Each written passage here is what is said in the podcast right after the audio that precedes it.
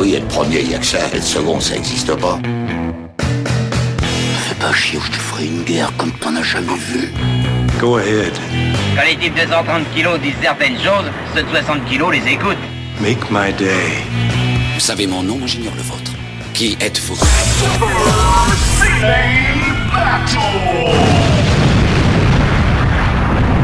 Le second, c'est un con. Super Ciné Battle, c'est le podcast où nous établissons le classement ultime du cinéma. Nous prenons vos listes de films que vous nous adressez pour les classer du meilleur au pire afin d'obtenir la liste ultime. Vous écoutez notre épisode 40 et pour m'aider dans cette émission, j'avais besoin du chasseur alpin Stéphane Boulet alias Plugin Baby. Hello papa, comment ça va? Eh ben bonjour Daniel, bonjour tout le monde, bah ça va, ça va très bien, ça va très bien en cette, euh, euh, cette pratiquement rentrée, hein, du coup, puisque ça va être euh, l'épisode de rentrée euh, pour, euh, pour les gens et pour, et pour nous, donc mais ça va bien. Est-ce que tu as perdu l'usage de tes doigts ou de, de tes orteils? Non, j'ai cru, j'ai bien cru que ça allait être le cas, mais, mais Parce qu'il y a vraiment des gens qui les perdent hein, dans ces... Ah oui, bon après, après faut dire que les, les gens qui perdent leur- leurs orteils dans, dans les conditions de, de haute montagne font des courses un peu plus longues que, que moi, mais la sensation de, de, de- de- de- du sang qui quitte tes extrémités est assez, est assez prenante quand t'es quand t'es accroché à deux piolets sur un mur de glace. C'est assez étrange. Tu m'as parlé d'un moment cl- très cliffhanger, euh, raconte. Mais oui, c'était carrément cliffhanger parce que voilà pour euh, pour la pour résumer, j'ai fait l'ascension du doigt de Dieu donc dans le massif euh, des écrins. C'est une des une des pointes de de la Meige et euh, donc c'est une course d'alpinisme donc euh, pour ceux qui qui connaissent pas ce que c'est l'alpinisme, l'alpinisme en gros c'est euh, de la c'est de la euh, de l'escalade et de la marche de très haute montagne. Voilà, en gros globalement c'est ça. C'est t'as, t'as, t'as du glacier, t'as du rocher, t'as voilà, tu passes un peu par euh, tous les modes de locomotion de, la, montagne en une fois. Et donc, donc oui, donc il y avait, y avait un- une partie sur glacier. Après, donc comme j'ai dit, on a, j'ai fait, j'ai Jon Snow sur un sur un mur de glace euh, d'à peu près 70 mètres de long. Alors ça paraît pas grand chose comme ça, 70 mètres, mais je te jure que j'avais les membres euh, complètement tétanisés à la fin. Euh, c'est hallucinant le- le- la quantité d'énergie que ça, ça demande en fait. Et ça, c'était avant ou après le. C'était le- c'était le avant justement. C'est avant le gîte Non, c'est juste non, c'est après le gîte. Non, non, pardon. Ah d'accord, parce ouais. que je me suis dit, ouais, parce que ce qu'il faut dire euh, à nos amis, c'est que l'année dernière, on l'a fait ensemble et je suis allé, au- je suis allé jusqu'au gîte qui se trouve à 3000... euh, Le, gîte- le gîte c'est 3002 dans mon souvenir. Non, 3005. 3000, 3005, ouais. 3005 c'est le Et déjà, et déjà c'est un peu ardu déjà là. C'est bah, déjà il y a déjà rien que pour le, le gîte il y a 1800 mètres de dénivelé. Euh, donc la, la course en tout fait, fait 2000, euh, 2300 mètres de dénivelé quand même donc c'est Je pense que c'est dé- déjà un truc des plus... Des, des- c'est euh, C'est déjà assez- assez exigeant on va dire. C'est une randonnée exigeante que j'ai faite, je me souviens, ce jour-là. Et on n'est pas allé jusqu'au doigt de Dieu. Et là, ce coup-ci, tu es allé jusqu'au doigt de Dieu. Voilà, cette fois-ci, cette fois-ci, j'y suis allé parce que là, les conditions météo le, le permettaient. Mais euh, donc, il y avait ce putain de mur de glace où euh, j'ai failli mourir 36 fois parce que je, je- j'en pouvais plus. Arrivé au milieu, tu sais, je fais euh, quand est-ce qu'on arrive? Et puis je regarde, il me reste encore l'autre moitié. Je, je désespérais. Et puis ouais, la dernière partie, donc c'est, de l'escalade sur sur rocher à à, donc à 4000 mètres, pratiquement 4000 mètres d'a- d'altitude. Et euh, faut savoir que la, la veille, il avait neigé là-haut. Donc en fait, on a dû faire le- l'escalade euh, en crampons. Donc euh, imaginez de l'escalade avec des chaussures, déjà des chaussures de, de, de rando épaisses, c'est déjà, tu sens pas forcément tes prises, mais là en plus, t'as des crampons de, de 3-4 cm en dessous pour, pour sentir les prises, c'est pas l'idéal, et puis du coup, à un moment donné, il Et passait- heureusement, que- heureusement que t'as les crampons, hein, d'ailleurs.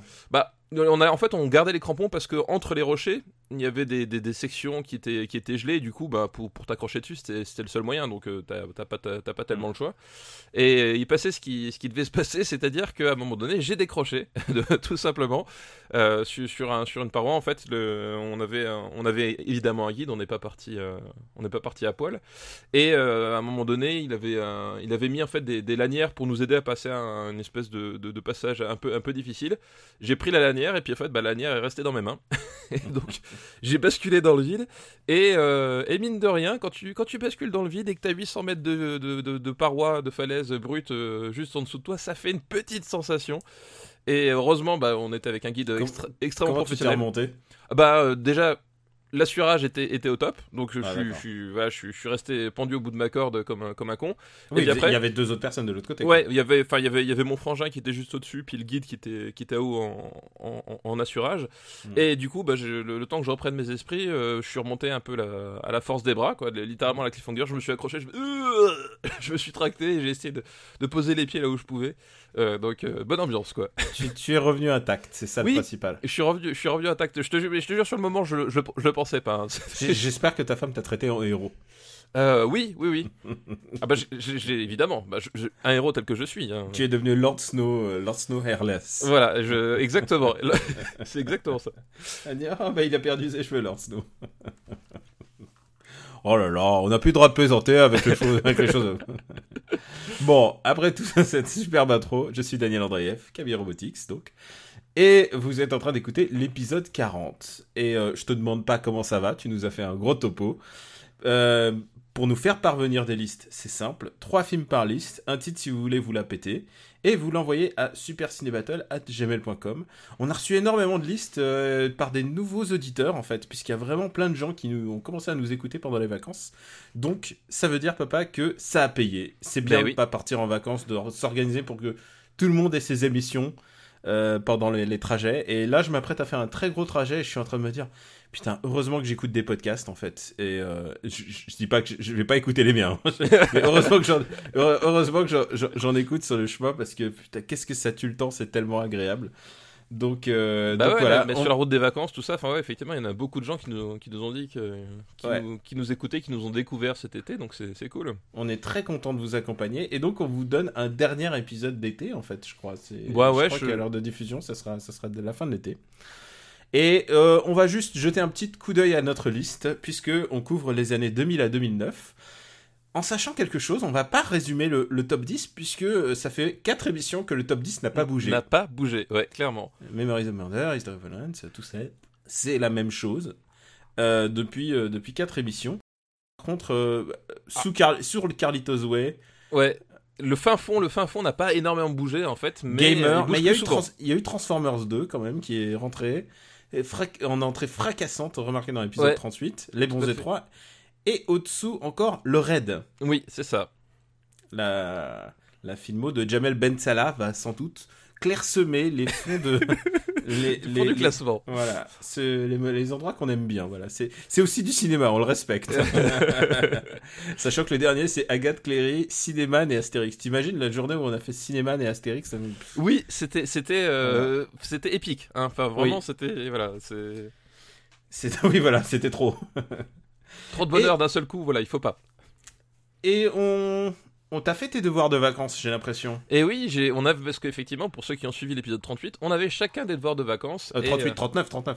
Ah oui, pardon, ceux qui ont suivi pardon, l'épisode 39, voilà, euh, euh, sont, sont au courant. On avait des devoirs de vacances et effectivement, Daniel, euh, je les ai faits. Et toi, as-tu fait les tiens? Ah Moi j'ai fait le mien. Donc est-ce que tu veux comment est-ce que tu veux commencer par la bonne ambiance ou la très bonne ambiance? Bah, la très bonne ambiance. Bon bah alors tu commences. Euh, donc oui, du coup, le, le film que j'avais rattrapé, euh, c'est euh, Mysterious Skin De Greg Araki. de Greg Araki avec Joseph Gordon-Levitt, Dans son premier grand rôle en son fait. premier grand rôle. Ouais. Et, et déjà, bah, déjà Joseph Gordon-Levitt est, est- est- est aussi magnifique que, que captivant dans, dans, dans ce film-là. Voilà, je, Très bon acteur. hein. très très bon acteur. Et, et voilà, donc l'histoire, c'est comment Ah ouais. comment résumer l'histoire? Euh, attends, attends. Si je veux résumer l'histoire, je vais te le faire de mémoire. Euh, et en fait, c'était une liste qui nous a dit euh, l'affiche ne disait pas du tout ce qu'il allait avoir. Oui, C'était ça le- la liste. C'est ça, voilà. Je sais, je, je sais pas à quelle sauce j'allais te manger en voyant la fiche, quelque chose comme ça. Voilà.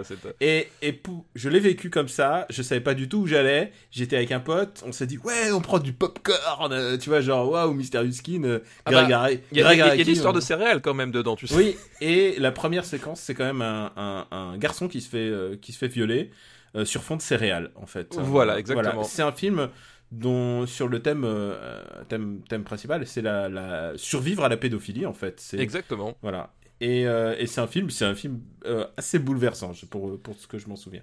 Oui, voilà, bah exactement. Donc oui, effectivement, comme, comme tu dis, c'est euh, c'est un film donc qui, qui traite en fait de deux destins parallèles euh, confrontés à un prédateur sexuel.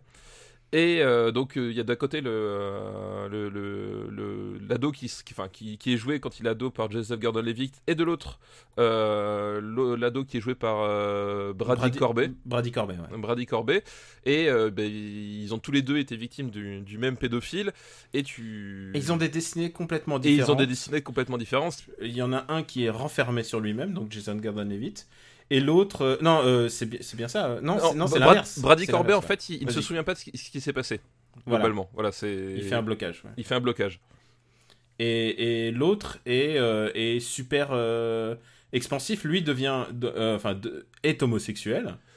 Oui, Et, il, est, euh, il est homosexuel et, en fait, il, c'est celui qui est, vra- qui est manipulé, c'est-à-dire qu'il il sert de, de, de marionnette au, au pédophile à Oui. plusieurs reprises et il rentre dans son, dans son jeu. Il, il, se met à, il se met à violer d'autres personnes aussi à un moment donné, euh, d'autres enfants. Euh, voilà, enfin, mais du coup, enfin, il a, une- il a un comportement autodestructeur en fait, du coup. Voilà, c'est clairement une autodestruction. Et c'est ce qui est intéressant, à mon avis, dans, dans Mysterious Skin. Putain, on commence vraiment avec du, du, du matos quand même. Euh, c'est euh, c'est le parallèle entre ces deux, ces deux destins. Et surtout que c'est un film qui. euh, bah, c'est aussi, c'est aussi la patte Greg Araki.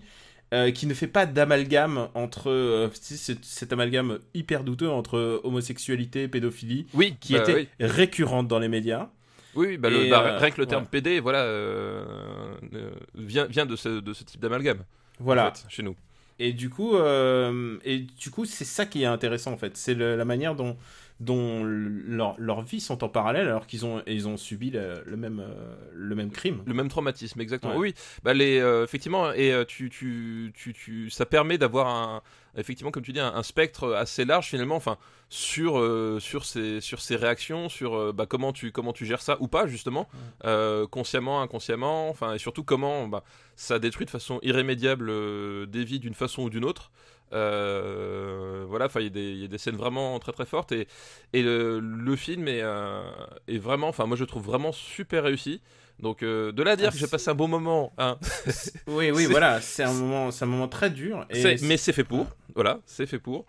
Euh, mais euh, moi, enfin, moi, j'ai j'ai vra- j'ai vraiment trouvé le c'est film. basé vraiment sur très- un bouquin. Ouais. J'ai vraiment trouvé le film vraiment très très bon parce que euh, c'est c'est dur, mais c'est pas, enfin, c'est pas gratuitement sordide. Et, euh, Et il a, vrai, il a des vrais choix de réalisateur, je trouve, dans la manière de mettre en scène. Oui. Euh, par exemple, euh, les... il y a des moments où les, les, les deux protagonistes sont mis en face caméra, en fait. Ouais. Et, et du coup, c'est les moments, de- entre guillemets, de séduction. Et c'est vraiment, c'est vraiment un choix, un choix délibéré. Il, met- représente pas le, le, le criminel, mais il représente la victime. la victime, et, ouais.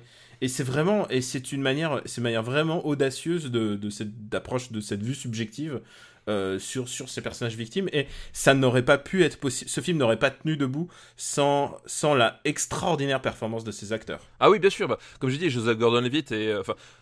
Joseph Gordon-Levitt, en fait, dans le, dans le film, son, son personnage, donc euh, autodestructeur, euh, se, se perd dans la prostitution euh, masculine euh, tout, le- tout le long du film jusqu'à ju- ju- jusqu'à jusqu'à jusqu'à certains extrêmes. Et donc, il a il a il, il chasse en fait, il, Mm. il chasse il chasse les, les mecs et il est enfin il est il est un magnétique. ouais. Il, il est magnétique. Enfin, je, voilà. Enfin, il y a vraiment il y a un côté.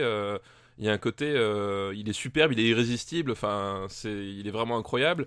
Moi, j'ai adoré le personnage de euh, de Eric, son meilleur pote. Tu sais qui, Ah oui oui oui, je vois.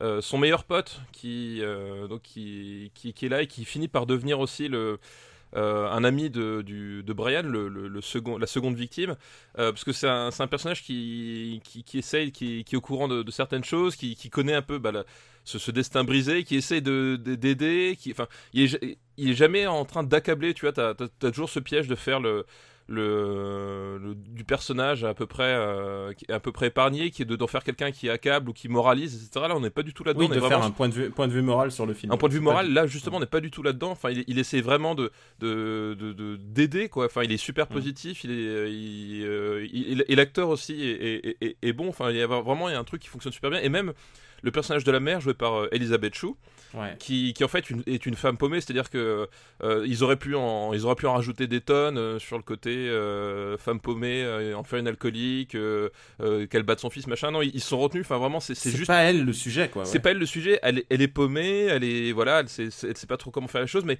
tu vois globalement elle est, elle essaye quoi. Enfin voilà, c'est et ça qui est cool, c'est que le film n'accable jamais ces, ces, ces personnages pour ce qu'ils ont pour ce qu'ils ont vécu quoi. C'est vraiment, il- C'est vraiment vivre avec ça, Ouais. avec ça sur le cœur. c'est voilà, c'est ça qui le rend le film intéressant. et c'est très réussi de ce niveau-là quoi. Il y a un dernier truc, euh, si tu me permets, que j'ajouterais, c'est que euh, dans la représentation traditionnelle des victimes euh, de pédophilie, c'est toujours des histoires euh, sordides basées sur la revanche. Euh, tu Oui. regardes Mystic River, Oui, oui, euh, je, je pense à Mystic River, mais il y a aussi Sleepers, tu sais, le truc avec Brad. Pitt. Ouais, ouais, ouais. C'est toujours un truc de. euh, une métaphore du western macho de on va punir, ça va être le châtiment divin qui va s'abattre sur la, la gueule de sur la sur la gueule de, du, du, du criminel euh, 20 ans 25 ans après quoi. C'est ce qui est ce qui est c'est le cas de Mystic River. C'est aussi le cas de, de Sleepers. C'est toujours un truc de on te vend une espèce de vengeance très machiste alors qu'au fond euh, ce que te rappelle Mystery Skin, c'est que souvent les, les criminels ils courent toujours et, euh, et qu'il faut vivre avec. C'est pas euh, la, la loi du talion ne fonctionne pas toujours. Et je trouve que c'est assez audacieux. Oui, c'est ça. Enfin, voilà. la, folie de l'italien fonctionne pas toujours. Puis surtout, enfin, vraiment, le, le, le, le, le- le point de vue du film, c'était comment vivre avec. Parce que euh, l'idée aussi, c'est que, c'est que derrière, même s'ils auraient eu une vengeance, ça aurait pas changé tant de choses pour eux Mm. finalement.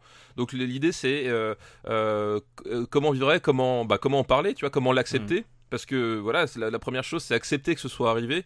Euh, et, euh, et, et faire et faire en sorte de continuer à- malgré tout quoi Mm. et enfin c'est un, film que j'ai trouvé vraiment euh, vraiment superbe j'étais vraiment très très touché c'était Ah, une belle découverte que- Je suis Ouais. content qu'un rattrapage se, se passe bien parce que d'habitude le rattrapage c'est pas toujours aussi bien. ah c'est oui c'est pas toujours Ouais. aussi bien mais là voilà c'est vraiment euh, vraiment voilà je- et en plus bah, comme toi je, je ne savais absolument pas de quoi ça, ça parlait je ne connaissais pas le casting non plus donc euh, donc voilà, et, c'est d'autant plus euh, surprenant que effectivement, comme la, la, la, la séquence du générique, c'est les euh, c'est les céréales qui, qui pleuvent sur la tête du gamin. Mm.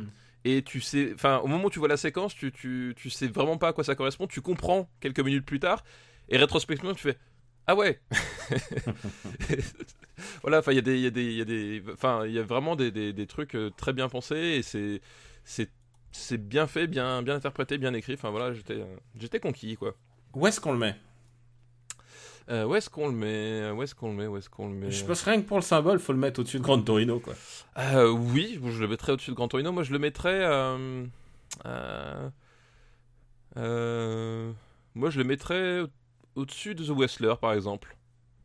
Entre Apocalypto. Je mettrais même. euh, Non, allez, je pense que t'as raison. Sous Apocalypto. Allez, voilà, vendu.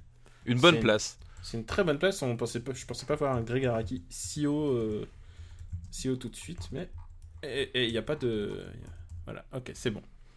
Mystery Skin est donc le 21e meilleur film des euh, années 2000. C'est ça, exactement, lui-même. et moi, je vais te parler de mon, mon. de- Est-ce que je le garde pour la fin ou est-ce que je le fais maintenant? Oh bah écoute, non, on le fait maintenant. Les, les gens ont besoin de savoir, Daniel. D'accord. Ça, ça fait deux semaines qu'ils sont littéralement pendus à savoir, mais quand, quand on a pensé Daniel?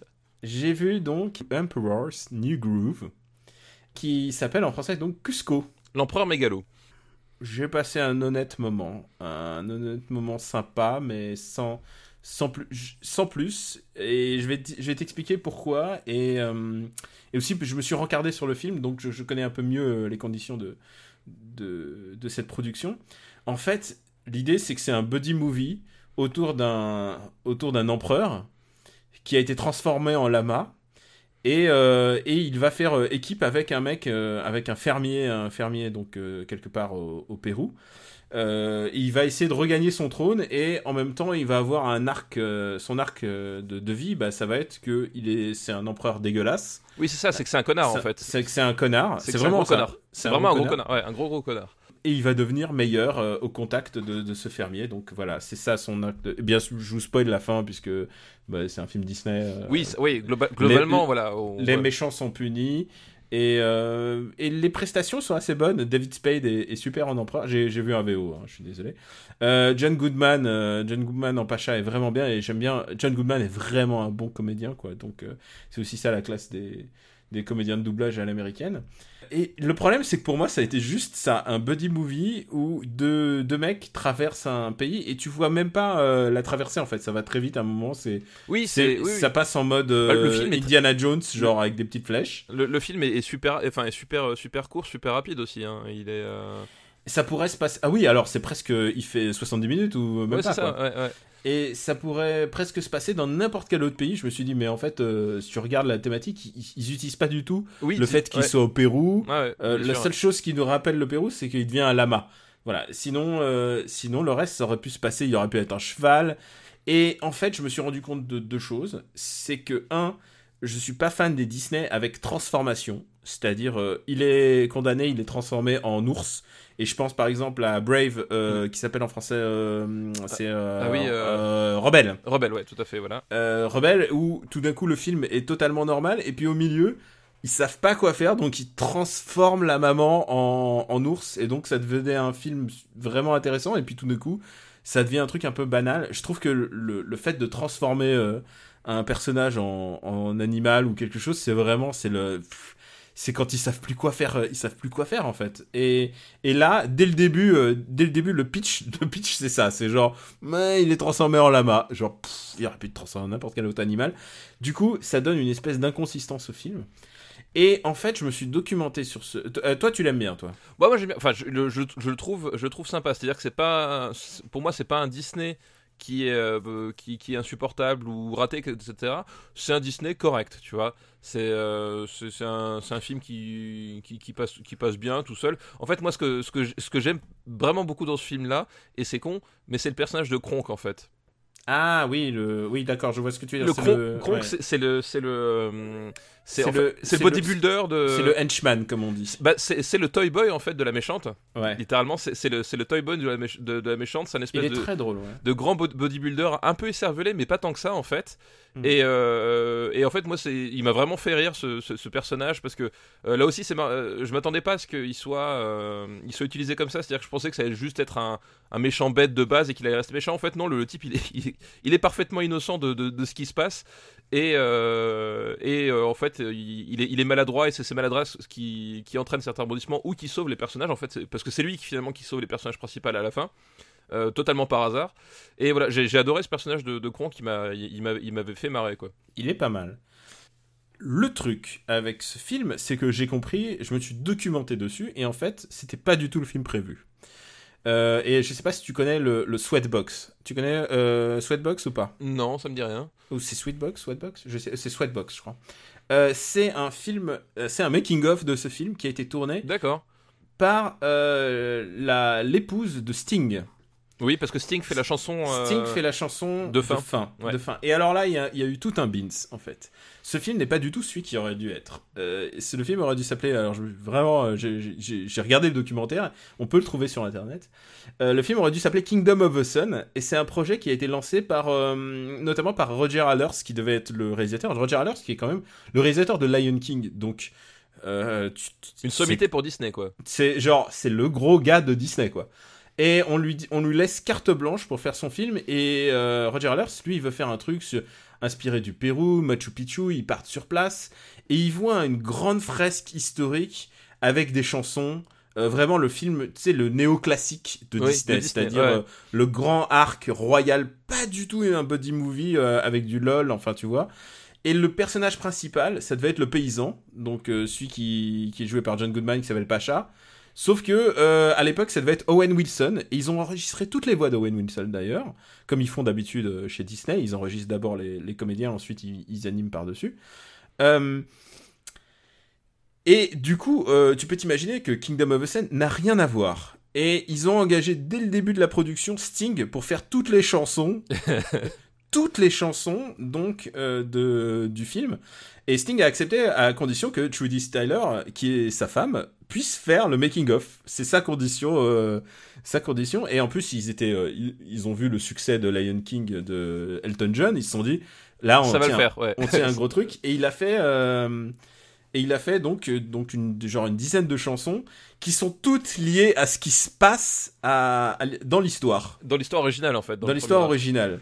Et, euh, et il montre, euh, et donc euh, tout se passe, enfin, la production est longue, mais parce que c'est un truc compliqué, c'est vraiment, ça a l'air d'être un film ambitieux et qui tient, et qui tient à cœur de, Roger Allers. Roger Allers qui d'ailleurs, donc le réalisateur de Lion King, a quitté un peu le, le monde du, du, cinéma. Maintenant, il est, il vend des, il vend, si je me, crois qu'il vend, il a une compagnie où il vend des instruments ou un truc comme ça, rien à voir du tout. Euh, et, et, et du coup, à un moment, il montre euh, le, le film et au, au chairman de, de Disney, enfin, tu vois, les grands pontes de Disney. Et les grands pontes de Disney, ils en sortent en disant euh, on n'aime pas du tout. genre, on, on déteste. Et genre, et ils essaient de trouver des choses qui, aillent- qui vont bien. Ils disent ouais, puis il y a ça. pff. Et puis il y a ça, mais genre, ils trouvent deux trucs. Et donc, du coup, le film reprend depuis zéro. euh, pas depuis zéro, mais il garde beaucoup du design. Mais par contre, l'histoire est complètement réécrite. Et au lieu que ça soit l'arc donc de du paysan, bah ils disent bah on va faire que on va faire en sorte que c'est l'empereur. Donc en plus il y a le côté un peu euh, traditionnel de chez Disney, c'est-à-dire le roi a toujours raison, l'empereur redevient toujours empereur. Enfin tu vois l'ordre l'ordre établi des choses. Et euh, c'est un, c'est un truc récurrent, hein, le droit divin euh, dans, dans les films Disney. Euh, quand t'es le fils d'eux, tu reviens toujours à ton, à ton poste en fait. Si tu regardes Lion King, c'est ça aussi. Oui, bien sûr. ouais. Et donc du coup, euh, Roger Allers est, il est dépité. Il- je crois qu'il continue le développement pendant un an. Il faut voir si tu t'intéresses. Et moi, je m'intéresse euh, surtout dans les Disney. Je m'intéresse à leur production, surtout euh, ceux de des années 90 parce que c'est vraiment un passage clé de Disney. Et là, tu vois clairement, c'est les financiers. Ils sont présentés comme les bad guys par le le documentaire. Ils sont par des mecs qui ont aucune idée de ce comment on fait un film. Euh, qui décident de, bah, de, de, de couper les vivres. Et, et donc, au bout d'un moment, Roger Allers se barre. Tu vois les animateurs dépités, t'imagines, ils ont mis déjà 5 ans ou 6 ans de leur vie euh, dans un projet. Et, euh, et du coup, on leur dit ah non non bah écoute euh, finalement ça, on change complètement on change complètement le groove. D'ailleurs, je pense que c'est le titre et le changement de titre est lié à ça à, à- Ah, ah, oui, à ce, à ce changement de cap. ce changement de production. Sting est très vexé et on pourrait parce que parce qu'il a fait beaucoup de chansons et euh, parce que parce que c'est un projet qui le tenait à cœur. Et alors il lui garde la chanson de fin comme tu comme tu l'as bien souligné, mais et la chanson de début ils nous ont dit il nous faut une chanson de début heureuse et tout. Euh, et sauf que Sting il dit ah non je suis pas assez euh, je suis pas assez Oui, jeune je suis pas assez jeune et punchy pour faire une chanson Et c'est Tom comme- Jones en fait qui fait le. c'est Tom Jones qui, est, qui, qui a facile 15 ans de plus que que Sting. dis. Tom Jones qui est, qui est déjà plus vieux que Sting à la base. Mais Tom Jones, tu peux lui faire confiance quoi. Il s'agit de faire la fête. Ouais, non, mais en plus, non, mais Tom Jones, en plus, je crois qu'à à, à, cette époque-là, il était revenu euh, À la mode, en- ouais. en- à la mode en tornade. Enfin, c'était c'était l'époque po- post-sex bomb et genre. euh, C'était sec- post-saison, post-Mars Attack. Donc, Ouais, euh, c'est- donc ouais, il avait vraiment. Voilà. Tom Jones, c'était euh, c'était redevenu euh, une, une icône euh, populaire, quoi. Il, il était sorti de Las Vegas, littéralement, quoi. C'est on est sorti de son trou. Ah les gars, j'existe, euh, je suis là. Renvoyez-moi des culottes. là. Et si je dis ça, c'est parce que on lui envoyait vraiment des culottes. Ah. C'était le gros truc, c'était qu'on lui envoyait des culottes. On le voyait des culottes sur scène, ouais. Et, et donc du coup, euh, tout l'aspect, euh, je sais pas, Dickens ou plutôt Anderson de, de l'histoire originale est changé et ça devient un buddy movie. Et et après l'avoir vu, parce que j'ai d'abord vu le, film et ensuite j'ai vu le documentaire, euh, à chaque fois que tu vois des choses comme ça ou des productions euh, qui ont l'air très compliquées, tu te demandes qu'est-ce que ça aurait été s'il l'aurait s'il l'aurait laissé aller jusqu'au bout. Euh, Est-ce que c'est pas un gâchis? Parce que tu peux aimer aussi le, résultat final. Je- vais te dire, je, suis complètement. Cusco me laisse complètement indifférent. Je. C'est- limite de l'OAV à certains moments, euh, tellement, tellement tu sens qu'ils sont allés vite et tellement les raccourcis. Et c'est vrai qu'il y a le personnage de, de Kronk qui, est, qui, qui sauve un peu le, les vannes parce que, parce que l'empereur est pas très sympa. Euh, non, pas- c'est même un gros connard, l'empereur. oui, en fait. il est pas très sympa, mais il est pas très sympa en étant gros connard. C'est-à-dire, euh, tu, tu n'as pas d'affect. Oui, Et son arc et son arc de, de, m'intéresse absolument pas en fait puisque tu sais tu sais ce qui va se passer. Voilà, j'ai dit ce que ce que puisque Cusco est encore très chaud dans la mémoire. Non mais voilà, bah, non mais moi c'est c'est pas un Disney que je trouve exceptionnel, c'est un Disney que je trouve correct, euh, correct sans plus. Il y a aussi un truc qui, qui m'avait marqué, qui est, assez étrange dans ce film-là, c'est que un, il y a beaucoup beaucoup de, de trucs très méta dedans en fait. Euh, oui, c'est clairement. Ça s'adresse pas aux enfants. c'est vraiment très étrange. Enfin, justement, tout le passage où, euh, où à un moment donné, le Cusco vient et il se plaint qu'on on s'intéresse trop à Pacha, qu'il faudrait qu'on s'intéresse plus à lui, et euh, qui il interrompt euh, Cusco, Cusco quand- qui interrompt sa propre voix off parce que parce qu'elle le saoule. Le, le, le coup des, des marques, tu sais, sur la carte à un moment donné où quand Kronk il, il suit, puis t'as les marques qui sont réellement au sol. Enfin, t'as plein de trucs hyper méta comme ça qui sont qui sont assez étranges en fait dans ce film-là et euh, qui, enfin, moi j'ai trouvé ça bizarre, mais en même temps c'était c'est ça donnait un côté un peu euh, clair. un, un peu tu vois un peu un peu tordu tu vois justement enfin un peu euh, enfin c'est un, un film qui C'est de l'humour slapstick, mais pour adultes. ouais et c'est enfin du coup c'est- je, je trouvais ça pas pas si mal au final comme euh, comme Et puis, il y y a pas trop de chansons étrange. en fait. J'aime pas les, les ah bah les chansons il y en a une au début Et euh, une à la fin, je crois, c'est tout. Enfin, globalement, Mhm. il n'y a pas, il n'y en a pas des, des masses. Voilà, c'est un, c'est- c'est- mais c'est vrai que, moi, je connaissais pas toute son histoire de production. C'est un film qui est assez étrange dans, dans sa structure, dans pas mal de trucs. Et euh, voilà, qui, moi, je trouve, que je trouve qu'il est correct, mais c'est pas non plus un Disney que je reverrai. euh, Enfin, voilà. Mais si mes enfants non, ils, non, ils non, veulent c'est revoir clair. Cusco 40 fois, euh, bon bah ils le, ils le regardent sans moi quoi. Alors que quand ils, ils regardaient, euh, quand regardaient Wall-E. Wally ou, euh, ou Monster et compagnie euh, 40 fois, oui, bah là je regarde à chaque fois, c'est pas un souci. Où est-ce où est-ce qu'on va le mettre? Euh, pff, En sachant que j'ai pas d'affect, quoi. Euh, alors. Tu vois, d'instinct, je le vois. Je... Ça irait au-dessous de Pogno pour moi, tu vois. Ah, bah, je, je préfère, je préfère Pogno, ouais. Je préfère Pogno aussi. Euh, et, et- et comparativement, Lilo et Stitch, euh, je trouve que le design est plus intéressant. Ouais, peut-être. Bon, euh, oui, oui, si, c'est plus. Mais c'est pas beaucoup mieux. C'est pas vraiment pire que Stitch, c'est juste que c'est. Non, mais c'est ça, c'est, correct, sans plus, ça se passe. euh, Déjà, ça va sous le pacte des loups. On est, ça, je pense. Ah non, non, mais c'est clair. Ça, clair, ça, je pense qu'on est d'accord. euh, euh, Pacte des loups, ce qui est un peu notre film qui nous amuse. c'est ça. Écoute, moi, je le verrais bien euh, sous euh, sous Narc, par exemple. Tiens. D'accord. Euh, au-dessus de, au-dessus. L'intelligence- ouais, je, pré- je préfère regarder Cusco que Intelligence Artificielle, mais je préfère regarder Narc que, que Cusco. Eh bien, Cusco devient le 86e euh, meilleur, meilleur film des années 2000. Voilà, voilà, c'est gravé dans le marbre, c'est définitif. ouais. C'est comme ça, c'est comme ça. La vie est comme ça. Allez, on va, on va passer à des films. Ah, bah oui, parce qu'on a même pas entamé les listes. là. Ouais, c'est vrai. J'aime bien. Daniel, avant l'enregistrement, il me fait euh, Ouais, on fait vite, on fait vite. on est déjà à 20 minutes, on n'a même pas commencé les listes. C'est vrai. Allez, on va prendre une, un- une liste qui nous est envoyée par Johan Yakono. Merci, Johan. Et, euh, redis-le. Merci, Johan. Ah ouais, parce que j'ai entendu meilleur Johan, c'est pour ça. Voilà. Et c'est une liste qui s'appelle La VO, c'est mieux, surtout quand c'est de l'allemand. Ah Mais il a raison, il a raison. Tout est beaucoup mieux en allemand. Ah bah, pour élever un animal, oui, c'est mieux. D'ailleurs- principalement berger allemand. Tes enfants, tu les élèves en allemand. je- Exactement. Haus Haus, Aus die Schnell. Arbeit Schnell. Schnell Exactement. Et Et, comme ça que ça marche. hein. On commence par un film thématique qui s'appelle La Vague. Est-ce que tu l'as vu? Oui, tout à fait. Je l'ai Ah vu, ben, la vague. Dis-le. Ouais, dis-le. Alors, La Vague. euh, En fait, la vague, bah, ce qu'il Voilà. faut dire, c'est que c'est inspiré euh, d'un fait divers qui a, qui a vraiment eu lieu aux États-Unis, mais aux États-Unis, et c'était dans les années 60-70. Hmm. Euh, L'idée, c'est que c'est un professeur d'université. quelle bonne mémoire tu as. ça, Ouais. Tu m'hallucines. Oui, parce que le, le, bah, le, le- le point de départ, je trouve le point de départ vraiment fascinant de, de ce film-là. Euh, et donc l'idée, c'est que c'est un, un, un professeur d'université qui était assez interloqué par le, par le fait que ses étudiants disaient que le... Et d'ailleurs, ce que je vais dire, c'est encore plus drôle vu le contexte act- actuel. hein. Oui. Oui, euh, était interloqué. Que, euh, ses étudiants lui disaient que le, le totalitarisme euh, façon Hitler n'était plus possible aujourd'hui Oui, parce que les gens sont trop conscients de ce les, qui s'est les passé. gens sont, sont beaucoup trop conscients de ce qui s'est passé, donc ils ne laisseraient pas se reproduire. Donc, on voit ce qui se passe aujourd'hui aux États-Unis. On voit que globalement, euh, les mecs, soyez pas si sûrs de vous. Il y, a des, il y a des gens qui comprendront jamais. Il y a des gens qui savoir. comprendront jamais, jamais, jamais. Et des coups de latte dans la tronche, ça leur fait toujours du bien, sachez-le.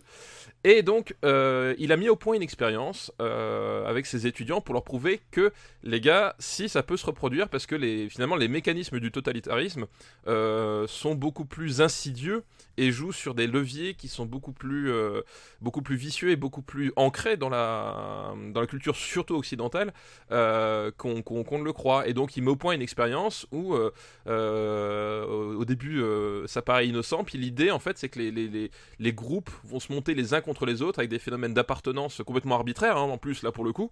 C'est encore plus arbitraire que que- qu'une religion. Enfin c'est vraiment les, groupes sont déterminés au hasard et euh, ils doivent euh, enfin il y a des logiques de- de- d'appartenance juste parce que ils ont été tirés au sort dans le dans, la même main. Enfin ça, et le, le, le- professeur met fin à l'expérience avant son terme parce que il voit que globalement ça marchait trop bien et, euh, Et voilà. Oui, que les jeunes y, y croient trop et tout d'un coup il se rend compte qu'il est en train de créer un mouvement Voilà, totalitaire. il, il est en- en train de créer un mouvement totalitaire, donc il met fin à l'expérience. Donc le, le- la vague, le film, euh, va un peu plus loin que ça, c'est-à-dire que dans la version, euh, dans, la, dans la vie réelle, l'expérience a été arrêtée à temps. Là, dans le, dans le film allemand, l'expérience n'est pas arrêtée à temps, c'est-à-dire que le, le prof dans le film rentre lui aussi complètement dans le jeu et devient un- et devient aussi un, un, un tyran. Enfin, il ne se rend plus compte en fait de de son de ce qu'il a fait et il prend goût au fait d'être un leader charismatique pour ses élèves qui s'inventent un genre les élèves ils percutent pas tu sais ils font ouais si on s'inventait un site de reconnaissance Et ils font une espèce de salut en forme de vague. un salut en forme mais de vague qui, au qui, de ressemble, qui ressemble à- au salut de tous les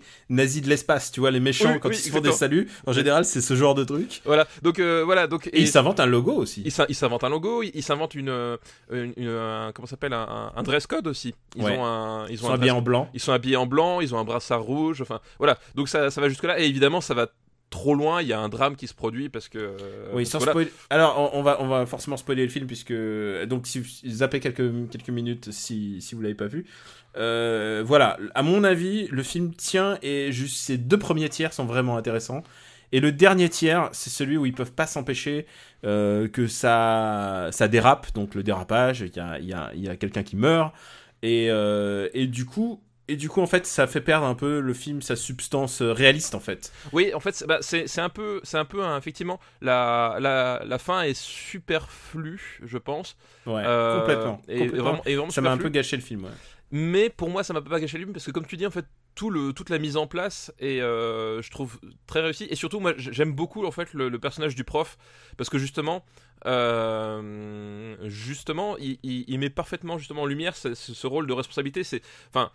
Dans, dans les métiers de l'éducation, on, on te parle de charisme naturel en fait. Euh, L'idée que, que, que, que ton statut euh, que ton statut, bon, moi c'est surtout vrai parce que j'ai affaire à des élèves euh, beaucoup plus jeunes que dans le film, mais l'idée c'est que ton statut de, de prof, ta, ta position euh, seule face aux autres, etc., te confère naturellement un ascendant naturel sur, des, sur, sur, sur les élèves.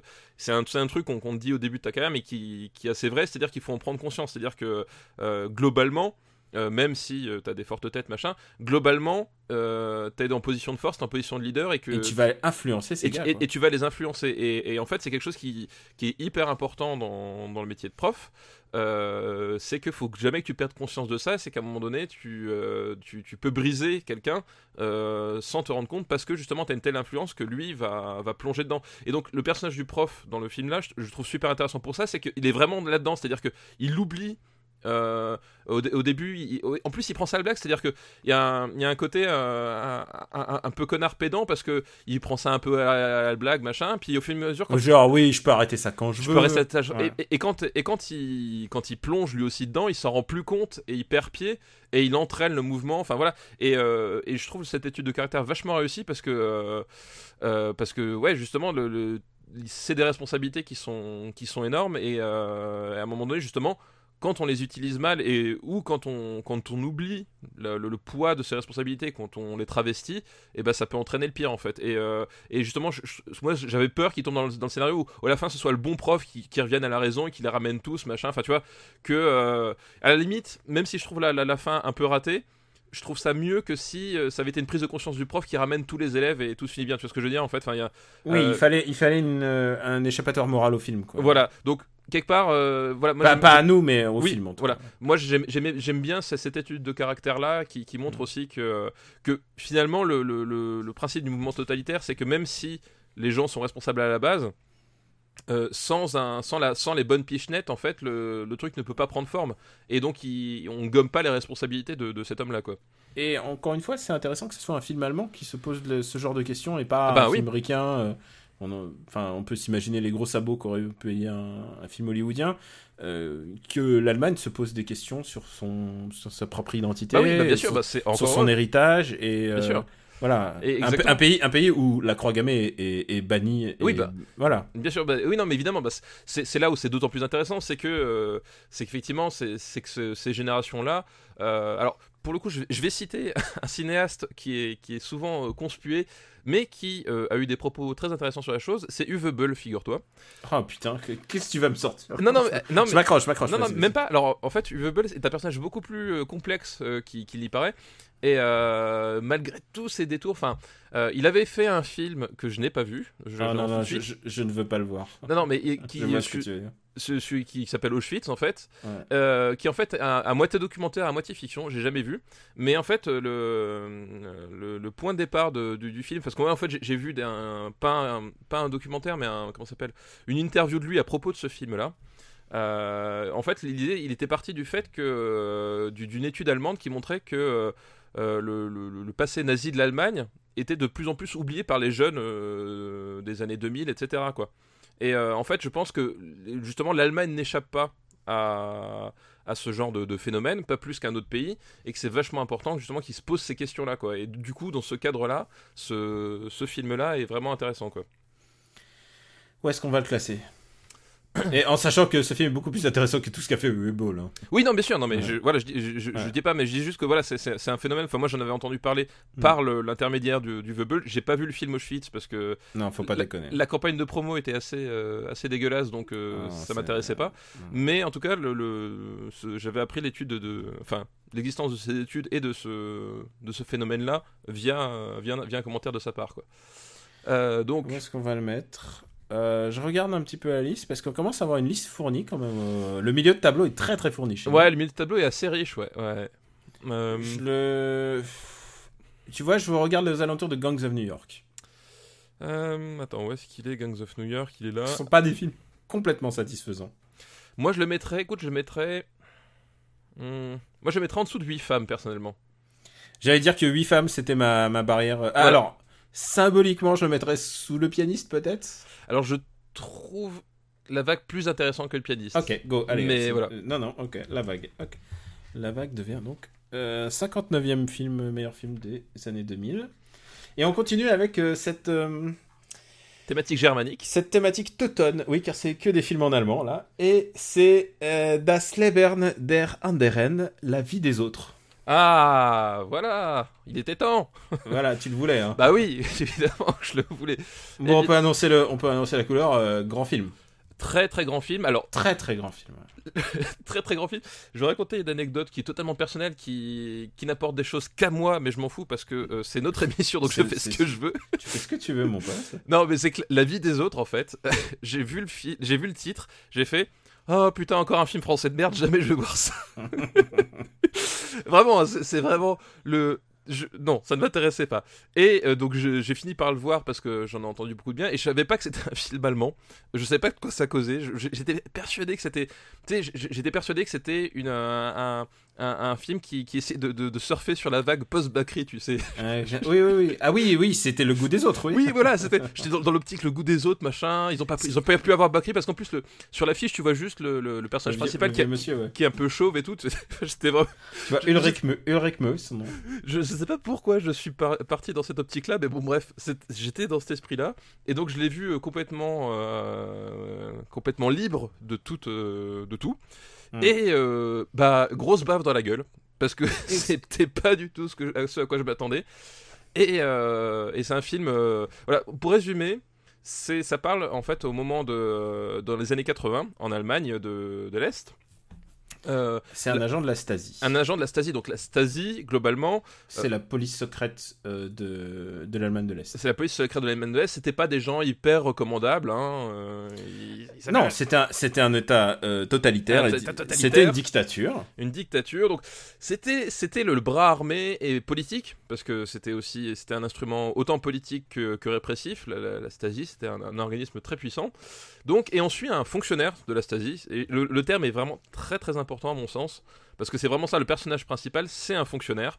C'est quelqu'un qui fait son taf. Il, et fait, il comme- fait son taf. ce qui sera souvent une défense d'ailleurs de tous ces gens, euh, Oui, que ce soit exactement. de la Seconde Guerre mondiale ou, ou de, du bloc communiste, c'est dire ah ben non, on faisait notre, on faisait notre boulot. Voilà. Voilà, et, et, euh, il est chargé d'écouter, euh, de mettre sur écoute et de d'écouter un, un dramaturge, un dramaturge allemand. Donc Qui est joué par, euh, je il est joué par euh, comment il s'appelle, euh, Sébastien Koch qu'on a vu dans euh, Black Book. Dans Et Black Book, ouais, ouais. très- plutôt beau gosse, plutôt vieux beau. plutôt plutôt plutôt beau gosse, plutôt bon acteur aussi. Ouais. euh, donc et, et évidemment parce que faut savoir que comme tous les États totalitaires, euh, l'Allemagne de l'Est n'aimait pas énormément la culture, parce que la culture apporte la réflexion, apporte la libre expression, soit deux choses que ne cherchent pas les États totalitaires. Et donc il est mis sur écoute par ce par ce fonctionnaire, euh, puisque euh, puisque Il faut voilà, le surveiller il et, faut surveiller parce qu'il est, il est dangereux pour le régime. Voilà. et s'il y a un problème, on tire la sonnette d'alarme et il est immédiatement envoyé au goulag. Voilà, exactement, c'est ça l'idée. Et donc, euh, Enfin, au goulag, euh, en prison. en prison, oui, enfin, Mm. oui, je, ouais, les, les modalités. Mm. Et euh, donc on suit, on suit cette histoire et et donc on plonge vraiment au cœur de, de, de- de ces années-là, au cœur de de parce que c'est c'est avant la chute du. En fait, l'époque est importante parce que le, le- le mur de Berlin, rappelons-le, est tombé en 89. Et donc là, Mhm. ça se passe avant, et c'est le, c'est la période de, de un, un peu de rupture. Tu vois, c'est un peu la- le, le moment où le régime sent qu'il commence à être vraiment affaibli, mais il est encore bien en place. Hein, faut pas non plus déconner. Donc vraiment, tu sais, c'est, c'est, c'est un peu la, la bête blessée. C'est ça, quoi. C'est que c'est, là où c'est là où finalement les, régimes totalitaires sont le plus dangereux. C'est quand ils sont sur le, le moment de tomber. Enfin voilà, on, parlait des nazis. Euh, quand, quand à un moment donné ils, sentaient que le, vent tournait, c'est là où ils ont commencé à accélérer les, les camps de la mort, à accélérer le processus de la, la- solution finale. Enfin voilà, la mécanique est, récurrente euh, avec tous les régimes totalitaires, euh, Daesh, tout ce que tu veux. À chaque fois, c'est dès qu'ils sentent que, le, que, ça, que ça sent la mort pour eux, ils se mettent à, devenir pire encore que, que ce qu'ils étaient. Donc on est vraiment à ce, à ce cap-là, et tu, tu vois ce, ce fonctionnaire qui, qui, apprend, en fait, qui, fait partie de la vie de, ces, personnages-là, sans en faire vraiment partie, et qui, prend conscience que finalement, euh, finalement le- il y a une responsabilité énorme sur des vies, euh, sur des, vies que l'on peut broyer dans un système complètement arbitraire, quoi. C'est euh, exactement ça et ça montre alors et c'est peut-être peut-être s'il y avait un point faible dans le film, ça montre aussi le euh, le côté humain de la machine alors que en fait la machine était beaucoup plus forte que les humains. Oui, Elle bien était sûr. elle était beaucoup plus répressive et ça ça nous montre un cas de figure, c'est presque une comptine, c'est presque une fable à au niveau de ce qui va se passer. C'est que euh, donc euh, le le- l'agent de la Stasi va les mettre sur écoute et il va être littéralement fasciné par la vie euh, Ouais, par la fait. vie du euh, donc la, la vie du dramaturge et, et va être fasciné aussi par son amour, par son travail et ce qu'il va faire c'est que il va falsifier les preuves de son enregistrement au fur et à mesure Exactement. et cacher et cacher les résultats de son de ses de son écoute à, à ses supérieurs à tel point qu'il y a tout un problème de il, il a écrit une- un article qui a été publié dans Der Spiegel ou je sais plus euh, si c'est quel quel, euh, quel canard euh, allemand je ne connais que Der Spiegel et, euh, et il a et du coup il cherche l'original euh, pas l'original mais la machine à écrire parce que c'était à ce point de parano il cherche la machine à écrire et donc il, il fouille chez lui. Enfin, il y a tout un, Oui, tout, ouais. tout un bins autour de cette machine à écrire. Et, et, et je trouve, je trouve s'il y a un point faible dans le film, c'est qu'ils sont trop soft sur la représentation de la répression de la RDA parce que ça nous montre le, ça nous montre le survivant, celui qui est passé entre les mailles voilà, du pied. Alors que, honnêtement, on n'y en passait pas. Et là, je vais aussi citer un peu de- d'expérience personnelle. Euh, quand on appelait les cousins en, en URSS, on savait qu'on était sur écoute.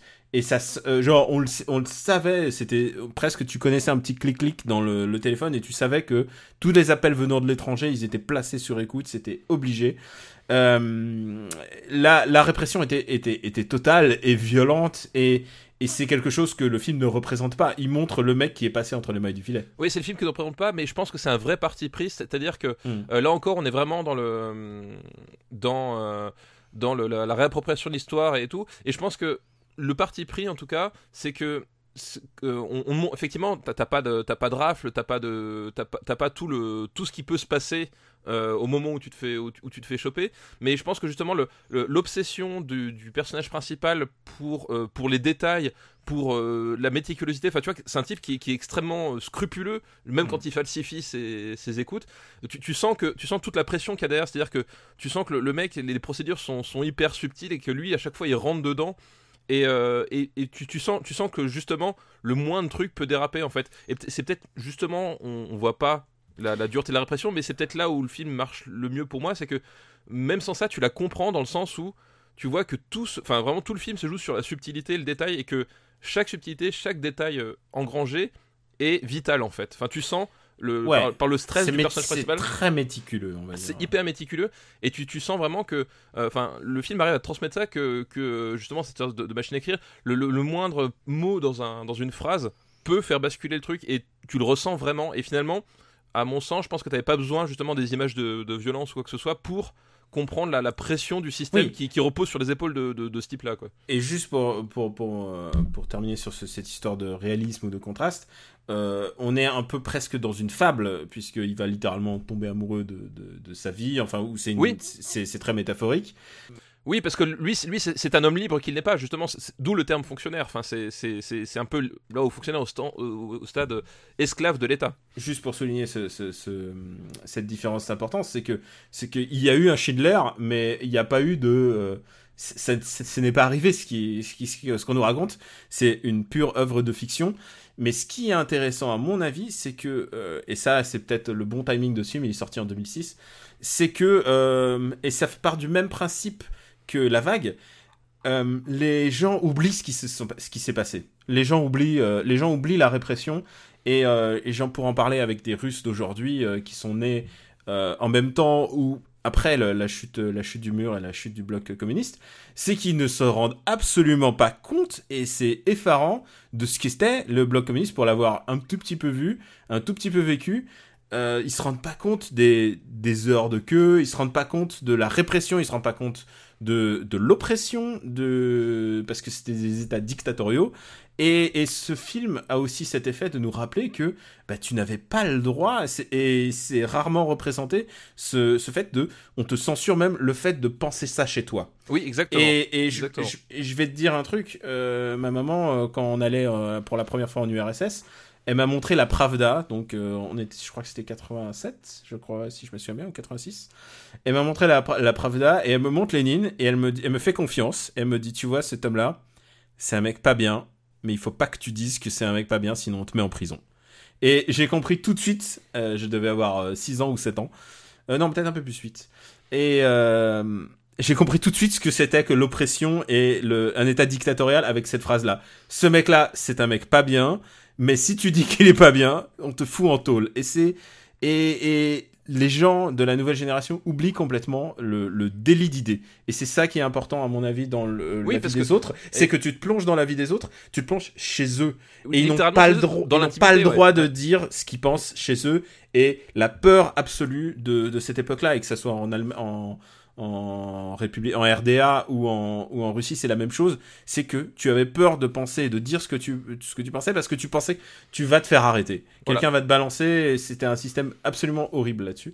Et je pense que c'est, c'est une des deux grandes qualités de ce film. Voilà, parce que voilà, enfin le, le fond, c'est que les, idées sont puissantes et les idées sont dangereuses en fait. Enfin, Mm. euh, pour pour les personnages comme pour le système. Enfin, il y a vraiment et, euh, et ouais, c'est- c'est enfin, on, on, on est dans le dans l'annihilation de, de, de, de l'humain parce que le leur vie est, est entière mise sur écoute. Voilà, les histoires de sais, même les choses qui complètement intimes qui ne regardent que le couple finalement. euh, c'est euh, c'est important parce que justement le type enfin il, peut être vu comme des dépravés machin enfin il y a toute une mécanique de destruction de l'intime qui se met en place euh, dans, durant tout le film et vraiment ça le montre très bien Et euh, voilà, il a voulu faire un film positif parce que. Oui, et, et, et là, et on parlait de la fin de la vague. La fin est extrêmement positive. Je pense Oui. que la fin est justement est géniale. La, la- la- fin, est superbe. C'est une fin de conte de fées, c'est une fin douce amère, ironique. Oui, puis en sur plus. le temps qui passe, parce que euh, ils vont vivre tous les deux des drames. Ouais, Et la fin le montre vraiment très bien, et surtout elle leur donne un, un- une élévation, une élévation supplémentaire, une élévation intellectuelle, voilà. Et puis, et à l'image de ce que de ce que sont ces deux personnages durant le film. Voilà, et puis le, le- justement, le, euh, on voit que le, le, le- personnage du, du- fonctionnaire devient vraiment euh, quelqu'un de. Enfin, est vraiment quelqu'un de vraiment bon. D'ailleurs, c'est le, titre d'un des romans de, du, euh, du dramaturge une fois, fois que tout ceci est fini. C'est que il, cherche pas la reconnaissance, tu vois. Il, il, il, va pas. T'as pas le, côté oui, c'est moi qui vous ai sauvé. Enfin, vraiment, il est, juste content qu'il d'avoir sauvé une vie, tu vois. Voilà, c'est et content pour lui. Euh, voilà, il cherche pas à, à tirer des lauriers. Enfin, tu vois, c'est c'est vraiment. euh, on, on est on est on est au-delà du stade du, du, du héros parce que enfin Ouais. dans, dans l'absolu, le type, c'est un héros. Il met sa vie en jeu euh, dans un système qui, qui c'est euh, fatal pour sauver quel- quelqu'un d'autre qui lui, au départ, inconnu. Mais il, il est au-delà de ça, il est vraiment au-delà de la préservation de, de ce que C'est- qu'être humain, quoi. Tu as raison, le sens du mot héros est souvent bafoué. On, héros, on- maintenant, on le dit pour n'importe quoi, on le dit pour un, un mec qui va à Colanta, on le dit, Oui. euh, Là- on le dit pour un sportif. Un vrai Héros, c'est quelqu'un qui fait quelque chose qu'il n'est pas censé faire et qui met et qui met la vie des, sa vie et la vie des siens en jeu. Et c'est justement ça le, le propos. c'est que- Exactement. C'est que, l'héroïsme, c'est de faire quelque chose dont qu'on n'attend pas de toi, ni de ton travail, ni de ton statut. C'est quelque chose que tu fais euh, par par sacrifice. Et, euh, et, et je pense que c'est une des, une des belles, une des beaux messages de, de ce film, je pense. Ouais, tout à Et fait. c'est vrai que, et c'est vrai que certes, c'est une, c'est une fable, mais, mais ça n'en demeure pas un truc, un film très humain. Oui, très très humain. C'est pas mielleux. Enfin, tu vois, il y a vraiment un. c'est, c'est, il y a, y a un rapport à, la nature humaine qui est, qui est formidable, quoi. Où est-ce qu'on va le mettre? Ah bah, pour moi, ça va assez haut. Je dois te Ça dire. va au-dessus de la vague, c'est sûr. Et ça va au-dessus de Goodbye Lenin, à... même si Goodbye Lenin est plus drôle. Ah bah Euh, là, oui. ouais. C'est, bah, pas. C'est pas, le même, pas le même propos. C'est pas le même propos, ouais. euh, Moi, moi, je le mettrais. euh, Pouf, pouf, pouf. Je le mets au-dessus de Matchpoint. Moi aussi, je le mets au-dessus. Je le mets au-dessus de Ratatouille. Euh, Je le mettrais peut-être pas au-dessus de Volver. euh, Alors, ok. Au- Au-dessus de Ratatouille, mais en dessous de Volver. Ok. Bah écoute, c'est une, euh, c'est une bonne sortie pour le, le cinéma allemand. On a encore un dernier film. Oui, c'est pas terminé. C'est pas terminé. On a encore un dernier film et tu, tu peux deviner le film qu'on va voir. C'est Der Untergang qui s'appelle La Chute. La chute. Voilà. euh, c'est l'histoire d'un héros. Non, et d'ailleurs, d'ailleurs ça, ça a posé problème pour plein de gens, c'est que ce, ce protagoniste, et je l'appellerai pas autrement que ça, euh, Bah, c'est un protagoniste. C'est-à-dire oui, que c'est oui. le personnage principal de l'histoire. Ce Voilà. personnage principal est montré parfois dans des moments très humains, comme quand il s'occupe d'un chien. Et ce, ce personnage principal, et alors euh, cette émission est classée Godwin hein, de, de film. c'est Oui. euh, Adolf Hitler. C'est Adolf Hitler, oui. C'est les, euh, les 10-12 derniers jours de sa vie. Exactement. Et qui sont devenus un même, si, puisque... Exactement. Bah, la, puisque- la fameuse scène où, où il engueule, c'est. euh, Nine, nine, nine, nine. où il, où il engueule son, son, son état-major Mm. euh, lors de, de, la, de la prise de. Je crois que c'est la prise de Berlin par les, euh, par par- les Alliés. par les Alliés. Ou non, c'était les communistes. hein, je crois que c'est je crois que c'est Ah les non, Russes non, qui oui, sont. bah, les Russes. Et je- euh, mon C'est les grand-père Russes. y était. Ouais, c'est les Russes qui sont rentrés les, les premiers à Berlin. D'où. Le, la fameuse scission du, euh, du mur De- de Berlin, tout ça. Enfin, Ouais. c'est- pas pour rien. C'est parce que les Russes. Il y avait une compétition entre les Allemands et les, les Américains et les Russes. Et les Russes sont rentrés Mm. les premiers à Et, Berlin. Donc, et euh, Berlin était, à la sortie de la guerre, était partagé en quatre zones, en fait. Oui, tout à fait. Voilà, donc... euh, voilà. Donc c'était un beau bordel. Mais bref, du coup, oui, la chute bah, qui nous raconte effectivement, comme tu dis, les derniers jours d'Adolf Hitler dans le bunker avec son état-major. Et euh, bah là aussi, c'est un film qui est super important pour les Allemands. D'abord, Euh, c'est- un, un, truc qui a déjà été fait des tonnes de fois en fait, en livre, en bouquin, en film. C'est pas le premier. Il y a eu déjà euh, les dix derniers jours d'Hitler, si tu te souviens, avec Alec Guinness Oui, tout à fait, ouais, qui jouait Adolf Hitler. ouais tout à Donc fait. il faut le voir. Obi Wan jouait Adolf Hitler, c'est très particulier. Et euh, c'est un, un- presque un genre cinématographique en soi. Les derniers jours d'Hitler, euh, c'est un, c'est un, un classico. C'est un classico. Sauf que là, du coup, ça a été, enfin, euh, ça a été fait par un, par des Allemands, d'un casting allemand, et, ça a été fait euh, vraiment façon, euh, enfin, distribué en tout cas fa- façon blockbuster. C'est pas un blockbuster, mais c'est à dire que c'est un, un film euh, Ultra majeur, médiatique. très médiatique, à large distribution, etc. Enfin, voilà, c'était, euh, c'était pas du tout un, un, fi- un film, euh, un film d'auteur fait dans son coin. Enfin voilà, le, le, le but justement, c'est qu'il soit distribué le plus possible, quoi. T'avais aussi ce- cette volonté d'en, faire un film, euh, un film populaire euh, de par sa, de par sa nature, quoi. Et par contre, euh, cinématographiquement, ça m'emballe pas plus que ça, moi, je te dire.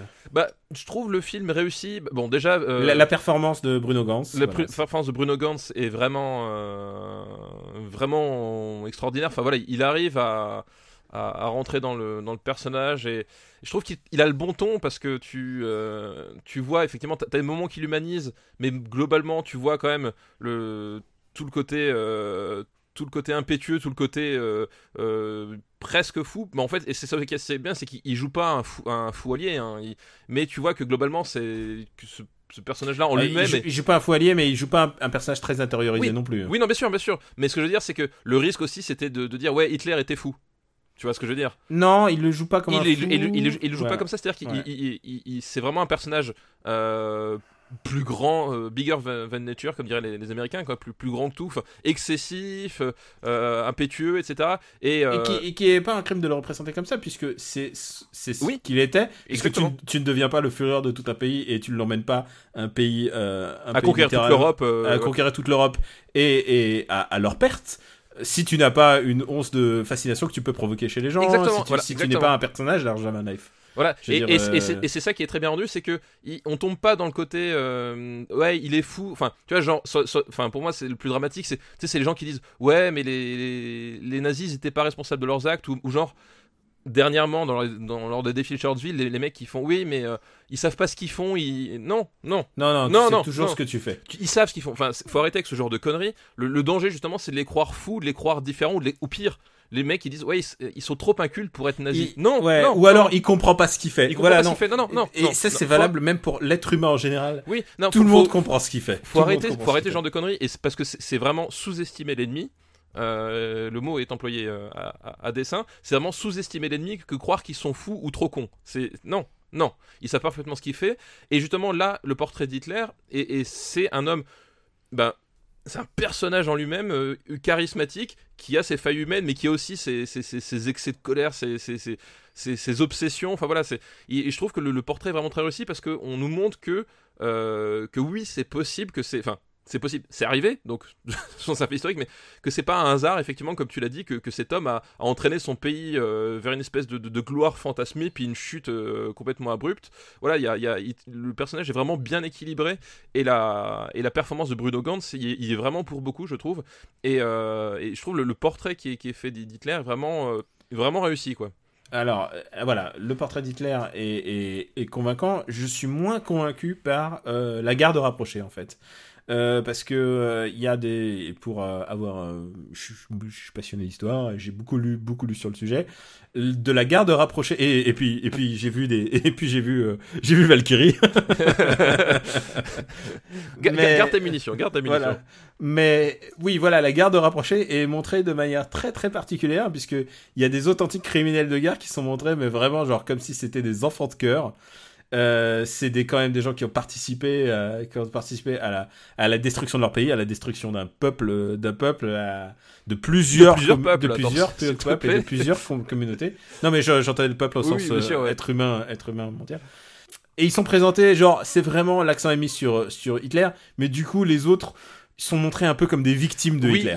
ouais, c'est vrai Et ça, ça me dérange un petit peu. Ils sont genre, euh, ils savent pas, En genre, ouais, euh, maintenant qu'on est là. Non, non, c'est pas ça. Ils- C'était des complices. en fait, c'est- un, peu effectivement le, le- le problème, c'est qu'on on est à un, on est à un, un stade de l'histoire où, euh, où globalement tout le monde sait que c'est perdu. Voilà. L'idée Voilà. c'est ça. Tout le monde sait que c'est perdu sauf lui. En fait, l'idée c'est ça quoi. C'est c'est- c'est c'est ça. Et effectivement, du coup, on, on les monte dans des positions euh, qui ne sont qui ne sont pas fortes parce que par exemple, on prend on prend Goebbels.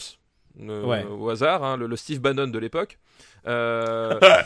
Euh, Goebbels, c'était donc le ministre de la propagande. C'était un personnage essentiel du régime nazi. Sans lui, globalement, le- la machine ne fonctionnait pas comme avec l'efficacité avec laquelle elle a fonctionné. Et effectivement, là, il est en retrait parce que aussi, un moment de l'histoire où globalement, bon bah, son, son rôle n'avait plus d'impact quoi. Et c'est vrai que ça, c'est vrai que du coup, ça, ça, ça crée une, un, phénomène de, de- de victimisation par rapport à, l'écrasant charisme d'Hitler euh, à côté quoi. Et c'est vrai que c'est un, un peu étrange euh, ce- cette sensation là quoi. Je vais te dire un truc, je suis pas très fan de ce biopic. Euh, je, je suis pas fan des, des biopics. Déjà, la représentation d'Hitler au cinéma est très particulière. Elle me fait rire quand c'est dans Indiana Jones. Euh, elle me fait encore rire quand c'est dans L'As des As. À L'As des As, on n'avait pas, j'avais pas le droit. Je te rappelle, j'avais pas le droit quand j'étais petit.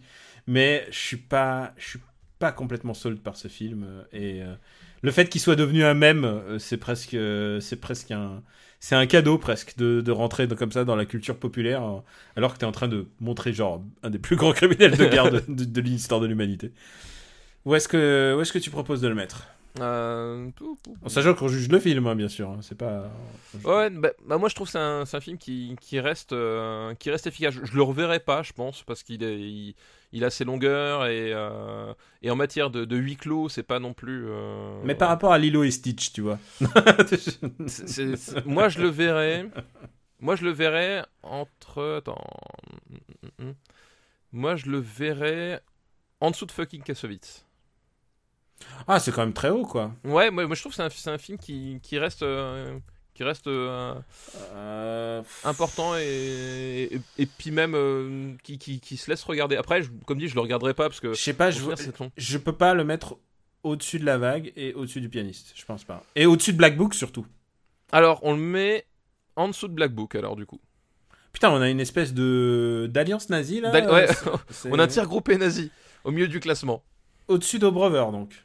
Ah, écoute, pour séparer un peu, pour faire un peu moins. euh, Moi, les nazis nazi, sont là. là. on, on- on le met entre Brover et la tour, tour Montparnasse infernale. Mais je préfère encore regarder la tour Montparnasse. Ah, pas Donc- moi. Allez. Ah, vraiment? Oui, vraiment. d'accord. Ok, d'accord.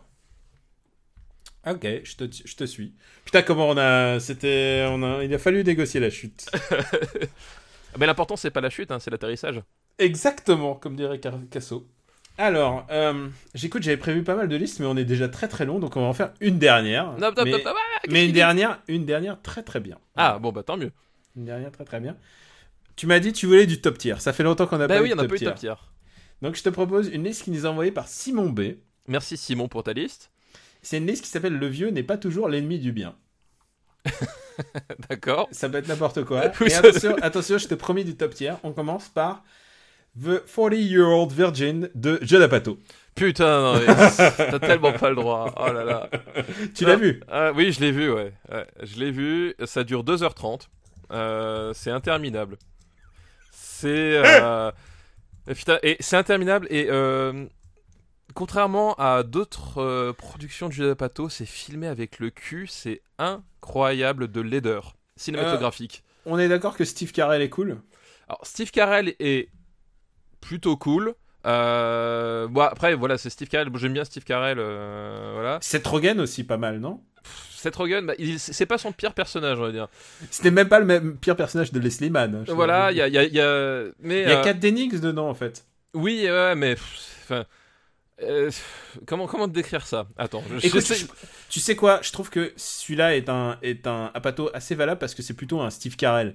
C'est Steve Carell qui a eu l'idée du film et qui, l'a- et qui allait voir Apatow en fait. ouais, mais le problème c'est que euh, c'est que c'est possible. En fait, le, le, le- je, je déteste ce film parce que les personnages de l'idée voilà Steve Carell est un puceau de 40 ans voilà tout est dans le titre et euh, ses potes dont Paul Rudd aussi par exemple euh, Paul Rudd qui aura droit à son spin-off euh, VC 40 rien que pour lui. ah d'accord ça je Après- en fait, euh, VC 40 il prend le personnage de Leslie Mann et de Paul Rudd. Et, euh, et c'est la, suite en fait. C'est le, le, back, c'est le backdoor pilot comme on dit. voilà. D'accord. Et euh, donc ces, ces potes vont essayer de, de remédier à ça. Le problème c'est que je trouve les personnages des potes, euh, genre j'aurais des potes comme ça, ils seraient écrasés par une, euh, un semi-remorque, je les re- regretterais pas quoi. C'est ça qui me rend, ça qui me rend heureux d'être ton ami quand j'entends ça. Non mais vraiment les, les, les, les personnages des potes, Ils sont euh, pas très sympas. c'est des enculés, putain. Et, et le problème, c'est que c'est des enculés, et tout le film, c'est virtuel montrer, ouais, mais ce qu'ils font, c'est cool parce qu'ils rigolent bien, quoi. Et, euh, et non, je- les, les potes sont vraiment des gros bâtards avec ce type. Et, euh, et on nous les montre comme les, comme les good guys parce qu'ils l'aident, parce que finalement, euh, fourrer sa bite dans un vagin, c'est un peu le graal de la vie. Enfin, genre, putain, mais c'est insupportable quoi. Ah, c'était pas le. Non, bon, d'accord. Non mais je- vraiment je, je, je ne supporte pas les, les personnages alors que le, Steve- personnage de Steve Carell euh, C'est Steve Carell qui vraiment qui vole le show et, Et qui- les scènes où Steve Carell est tout seul où Steve Carell se fait épiler. Je suis désolé, ça me fait encore rire. ah moi les, les scènes où se fait épiler c'est ouais bon je mais justement cette scène là où t'as tous ses potes qui, qui rigolent et enfin Oui, voilà. S'il y avait pas les potes autour qui rigolaient, ça serait plus agréable en fait. et, et voilà enfin, le personnage pourrait être touchant en fait parce que Mm. euh, lui en fait justement euh, justement il y a, il y a un côté un peu touchant c'est que euh, lui il, il veut pas juste le sexe enfin il aimerait juste vi- vivre une vie un peu un peu complète tu vois donc avec de l'amour machin mais il y a à chaque fois ces putains de potes autour qui sont insupportables t'as envie de les les, les baffer. enfin genre c'est horrible et et, et ça dure tellement longtemps pour, pour en plus un, un postulat qui est simple. Ça dure qui- deux, ça dure deux heures. Ça hein. dure deux heures, c'est ça, ouais. C'est pour un postulat qui, qui, qui est simple et qui devrait résoudre, résoudre simplement. Enfin, c'est quoi le problème avec Judah Pato de faire des films de- d'une heure trente? Enfin, je veux dire, ces sujets ne réclament pas plus. Vraiment.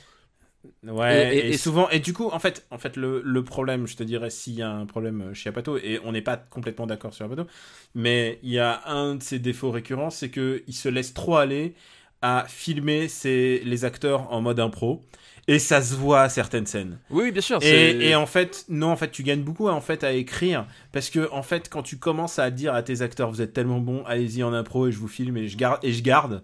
Bah, ça se voit que c'est des, trucs que t'aurais pas gardé, c'est des chutes. Et dans V640, ça se sent énormément en plus, d'ailleurs. Non, mais voilà. Enfin, moi, c'est. Et, au problème, V640, genre, la moitié est improvisée, sans doute. Moi, c'est, moi, c'est, c'est un film que j'ai regardé en, en- en trois fois, encore une fois. Euh, la, la scène qui m'a fait rire, c'est quand il est, euh, il est pourchassé par les, les, les, pubs pour le. C'est genre, t'as des pubs pour des soutiens-gorge, il croise des, des Mhm. nanas avec des décolletés. Enfin, voilà, c'est, la, la scène, elle m'a, fait- rire. Mais sinon, j'ai, j'ai pas ri de tout le reste du film. Et, et encore une fois, c'est filmé comme un épisode de Friends, quoi. C'est, euh, de la, la- caméra est posée dans un coin, la lumière est dégueulasse. euh, et il y a, y a- y a- y a rien, il n'y a pas de- d'intention de mise en scène, il y a juste c'est c'est euh, c'est immonde quoi. Visuellement c'est enfin parce que justement je- on, on parlait de, de Superbad et tout. Superbad au moins il a ça pour lui, c'est que c'est filmé à peu près correctement. Il y a voilà il y a, il y a- il y a un travail sur la photo. ouais. Il y, a- il y a un truc, il y a tout un. Là, pas du tout. c'est- Et comme tu Puis dis, surtout, les seconds rôles sont beaucoup plus intéressants, en fait. voilà. Et là, Alors et là, là, et c'est là, vraiment le, le- cool. côté impro, ça enfin, genre le mec, il, il a pris sa mini DV, il a filmé ses potes, euh, voilà, tourné, on verra bien ce, que- ce qui se passe. C'est vraiment ça, quoi, tout le film. Et euh, enfin, moi, j'ai pas tenu, quoi. Enfin, je, euh, je, je crois que j'ai- mis 15 jours à regarder entre le début et la fin, quoi. C'est, On va pas s'éterniser sur celui-là. voilà. je, je. Alors, t'es d'accord, top 10 Ah oui, c'est ça. Top, top- top- top 10 à, pa- à, à partir du 170, c'est ça? Alors, on est d'accord que ça va sous Superbad, c'est oui, sûr. ouais, ça, oui, c'est beaucoup moins bien que Superbad. Ça, il y, a- Euh, vraiment pas photo. Et, tu sais quoi? Moi, j'aurais, je l'aurais mis au-dessus de Juno, mais on va dire que Juno est un cas à part. Maintenant, on va regarder le reste dans, on va regarder la liste dans son ensemble. Non, mais pour moi, tu, tu, je, attends, je regarde. euh. C'est quand même mieux que Lady Skillers. Tu. Euh, attends, où est-ce qu'il est, qu'il est Tu vois euh, Tu oui. sais où je le mets? Tu sais où je le mets? dis-moi. Je le mets sous le Seigneur des Anneaux, les deux tours. Ah, c'est beaucoup trop. Non, c'est pas possible. Non, non, tu, tu peux pas le mettre là. Je préfère Ouais, les. Je, de euh, je de- préfère de Step Brothers. Je, je Ouais. préfère. Non, mais écoute cette phrase. Je préfère Step Brothers et les 11 commandements. Écoute cette phrase. Tu l'as entendu J'entends, l'écho, j'entends l'écho de la montagne. Je moi, je- préfère Step Brothers. euh, Moi, euh. Je le mettrais. euh, je mettrais sous 2012. Parce que 2012 me fait beaucoup plus rire que ce Go, truc. go, c'est, je te l'accorde. Allez, je vais pas, je vais Et pas putain, fighter et, sur celui-là. et je suis, et je suis sympa, hein. Et je suis sympa, tu vois. Euh, je- Et mais je les regarde tous à cause de toi, ces putains de films, c'est Non, pas à cause de moi, à cause de cette liste. Non mais Non, tu sais, tu sais, non, non, non. Des... il faut, Daniel, que tu prennes tes responsabilités parce que je sais que tu vas les sortir ces putains de films quand ils tombent. je sais que tu aimes me torturer. Donc tu as ta part de responsabilité. Il ne faut pas non, la non, fuir. Non, non, non, non, non, non, non, C'est tu, tu veux donner le meilleur de toi-même pour nos auditeurs, donc tu les vois. Ouais, ouais non mais je... non mais voilà. Je... En plus, tu les vois avec un, un regard neuf. C'est ça qui est aussi intéressant. Oui, bon, maintenant plus trop parce que je commence doucement à détester. mais au début, oui, au début, oui. Je vais là, je- au, au fil, c'est au bout du cinquième film que tu détestes du mec, tu fais bon, je crois que c'est pas pour moi. Quoi. Alors, même genre de film, on continue. T'es, prêt hein, encore? Ouais, j'étais prêt dans le ventre de ma mère. Donc, le vieux n'est n'est toujours pas l'ennemi du bien. On passe à Old Boy de Park Chan-wook. Ah bah oui Pas du tout dans le, dans, le- dans le, même, dans le même trip. hein. Ah, Aussi un film qui dure deux heures. Un film, un film que- qui dure deux heures. Par contre, c'est un film que bah, moi, je, moi j'adore. quoi. Beaucoup plus intéressant, on va dire. C'est un film que je, que je trouve extraordinaire. Euh, Alors, je, je dirais pas extraordinaire, mais, mais vas-y, continue. Bah voilà, bon, l'idée c'est que c'est un c'est que c'est un type qui euh, un type euh, un peu rustre, on va dire, puisque la, la première scène, on nous le montre euh, euh, alcoolisé euh, et dans un poste de police euh, le, le jour de l'anniversaire de sa fille, qui se fait en fait enlever par un inconnu et prisonnier pendant, je crois, c'est quoi, c'est 15 ans, je crois, Ouais, il passe c'est- 15 ans, 15 ans dans, un, dans une chambre, en fait, dans une chambre et sans contact avec l'extérieur ou très peu. Et puis du jour au lendemain, il est, il est relâché, sans autre explication. Et à partir de là, bah, le, le type, en fait, ce qu'il a tenu pendant 15 ans, c'était casser la gueule au mec qu'il a enfermé. Ouais. Et il va s'en servir comme moteur pour, euh, pour remonter, en fait, la, la piste, quoi. Voilà, l'idée, le point de départ, c'est ça. Voilà, c'est en fait, euh, ouais, c'est un peu pseudo enquête policière et c'est tenu, euh, le rôle est tenu par euh, Choi Min, euh, Choi Min-sik qui Choi est Min-sik, vraiment, qui est incroyable. Enfin, je- qui est un très bon acteur, qui est un acteur absolument génial, quoi. qui est et qu'on a vu dans des films plus intimistes comme par exemple euh, euh, qu'est-ce qu'il a fait? Ivre de femmes et de peinture que j'aime beaucoup beaucoup euh, qui est un qui est un biopic Euh, et aussi dans des trucs un peu plus euh, gangster quoi il est Bah, il a aussi fait, il a- il a aussi- il fait aussi le méchant. for Lady, Lady Vengeance Il fait euh, aussi le méchant dans J'ai rencontré le diable. euh, oui c'est lui en plus Bah oui, c'est lui. Ouais, Bah, lui. Ap- Après All Boy, euh, c'est. oui après Old Boy il y a eu un, vraiment un twist dans sa carrière Ouais, où ouais. il a joué les méchants dégueulasses ouais, les, les gros méchants dégueulasses. alors qu'il est c'est pas le méchant de Old Boy hein. Non, c'est pas le méchant. Mais en- ben, c'est pas le méchant. Donc en fait, ben, c'est l'histoire d'un type euh, brisé de A jusqu'à triple Z et qui globalement n'a plus aucune barrière, quoi. Voilà, c'est Hmm. vraiment c'est c'est littéralement ça. On... il est poussé au bout de au, bout de lui-même. ouais. Euh, vraiment littéralement parce que et c'est c'est ça que, que j'admire dans le cinéma coréen, c'est que ils font pas dans la demi-mesure. C'est-à-dire que Non. à un moment donné- non mais À tel point que, euh, je vais dire un truc, genre, c'est too much. Bah, moi je trouve pas ça. Celui-là est un film qui va too much et je me souviens de m'être sorti de la salle en me disant. euh, et alors, vous avez- je pense que vous avez tous vu, euh, si vous écoutez Super The Manual, vous avez quand même beaucoup de chance d'avoir vu euh, Old Boy. Euh, et je vais être un peu spoilerish, donc zapper, euh, zapper un petit peu. Je pense que le fait d'être allé jusqu'au point de se couper la langue, sectionner la langue et ces genres de trucs, c'est le, le truc too much qui, le truc too much du film qui me fait un peu sortir, quoi. Genre, Bah, pas, pas moi justement, c'est justement c'est ce qui me fait rentrer, c'est qu'au bout d'un moment le le personnage, le parcours et, euh, et le, le plan qui est mis en place par le, par le méchant, enfin, tout concourt à ce qu'on arrive dans des situations complètement excessives. Et pour moi, c'est même pas tant ça le pire excès du film, c'est le, le plus grand excès du film, c'est c'est le twist final où il se fait effacer à nouveau la mémoire euh, parce qu'il n'arrive pas à vivre avec ce qu'il a fait en fait Hmm. et faire une espèce de fin et c'est ça que j'aime enfin faire une espèce de, de, de- de faux happy end comme ça où ils sont tous les deux paisibles apaisés face au face au, au paysage euh, millénaire du C'est une fin, c'est une fin super ambiguë. c'est même pas ambigu, c'est au-delà de l'ambigu là, c'est vraiment c'est la fin poil à gratter, c'est-à-dire que euh, c'est- tourné comme un happy end, sauf que moralement on est on est tout sauf dans un end. Enfin, je veux dire, c'est une fin horrible en fait. C'est une fin absolument, abominable. absolument abominable et moi je trouve ça génial. Voilà, c'est à un moment donné, c'est un film qui est appelé à des trucs abominables et qui va jusqu'au bout, même moralement. Et c'est un, enfin, le, voilà, le, le- le type il est parti dans cette optique-là et au dernier moment il s'est pas dit, ah je vais conclure mon film. Bon, euh, je suis allé trop loin. Non, il, il va jusqu'au bout, il assume jusqu'au bout. Et pour moi, c'est ce qui fait que ça fonctionne. Moi, au contraire, ça serait écroulé s'ils n'étaient pas allés dans de telles extrémités après un film comme ça, en fait, après un déroulé comme ça. Enfin, après, euh, après tout ce que tout ce que t'apprends, voilà, il y, y a vraiment ce que, enfin, pour moi, c'était nécessaire de- de- de- de- d'aller jusqu'au bout, sinon ça, ça, ça avait aucun sens, quoi. Et puis c'est l'adaptation d'un manga, euh, donc pas par un, par le, donc le réalisateur, réalisateur quand même coréen. Et, et ça explique aussi son, son côté très, son rapport à la violence euh, très particulier. Et je pense notamment à cette scène de, De baston, oui. de euh, baston, euh, de baston dans le couloir qui est tourné en plan séquence En- et, en plan séquence, en, en, tra- en travelling continu, plan séquence. euh, et sans, sans cut. Il y a pas de cut magique, euh, Ouais, quoi ouais, que ce soit. C'est vraiment, c'est, assez bluffant la première fois que tu le vois. Quoi. Ouais, bah, de toute façon, en matière de, de mise en scène, il y a. il y a pour le coup une idée par plan. Enfin, genre, Park Chan-wook, là, c'était avant son creux de la vague. C'était euh, le premier moment où il était au sommet de sa carrière. Il est bien revenu avec Mademoiselle. hein. Euh, mais il y, a, il y a littéralement une idée par plan. euh, et une idée par plan. Puis là, enfin, t'as une énorme influence, à mon sens, de David Fincher, de toute façon, dans, dans ce film-là.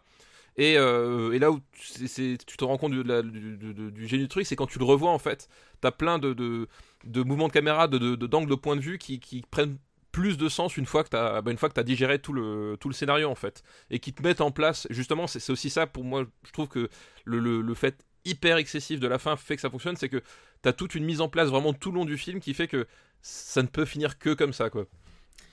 Je je suis pas complètement sold aussi par le l'impact en fait ce qu'a eu Old Boy en fait puisque c'est je pense que tu vois tout ce que fait genre par exemple Mark Millar qui est donc l'auteur de Ouais. de de Secret Service qui est devenu Kingsman et Ouais, de ouais. tous ces trucs il a un, il a un comics qui s'appelle Nemesis et c'est aussi basé sur ce principe de mensonge et de que la réalité en fait est beaucoup plus si tu connais la réalité elle est beaucoup plus affreuse que ce que tu peux imaginer euh, je suis pas je suis pas complètement sûr que Old Boy ait une grande une bonne influence sur le Alors, ciné dans ça le- ça c'est autre chose enfin tu Ouais. t'as le même problème Oui, avec, bien euh, sûr. avec, euh, mais je peux pas me l'enlever de la tête à chaque fois que je le À- je à vois Dark Knight. Returns, pour moi, c'est tu peux pas Oui. tu peux pas empêcher des- les, les suiveurs de s'ils sont cons, ils sont enfin voilà. oui bien sûr Pour moi, je, je trouve le, le film est vraiment enfin comme je dis, je le trouve extraordinaire de, de bout en bout et même dans enfin dans son c'est ton préféré de la trilogie euh, de Vengeance ou pas? Ouais, c'est vraiment mon préféré ouais. ouais. bah c'est clairement le plus ambitieux cinématographiquement Oui, puis même dans, dans son. Enfin, ce qui est de fascinant, c'est qu'il y a justement, ben, parlant de la, la fascination de la violence, qui est, qui est, comme vous le savez, un, un sujet très important pour moi, c'est qu'on, on- pour moi, on est vraiment dans un traitement qui, qui- que je trouve vraiment bien parce que t'as à la fois, enfin, c'est à la fois hyper violent, enfin, faut, faut pas, se- faut pas se mentir, c'est et, et à la fois, enfin, tu, c'est, c'est, c'est la, mise en scène, la, la Oui. met en valeur, mais, mais, mais elle te fait mal. violent c'est le violent au point au point de grotesque Voilà. C'est la, la mise en scène. c'est la violence de comic book faut pas l'oublier Oui, oui. Le- la, Il la- fin, compte- la mise en scène te la met en valeur, mais à chaque fois, enfin, à chaque fois, elle te fait mal. Enfin, justement, tu parlais de, de Mark Millard et puis de, de Kingsman. Kingsman euh, oublie complètement ça. Kingsman passe le, le stade où il fait la violence, c'est cool.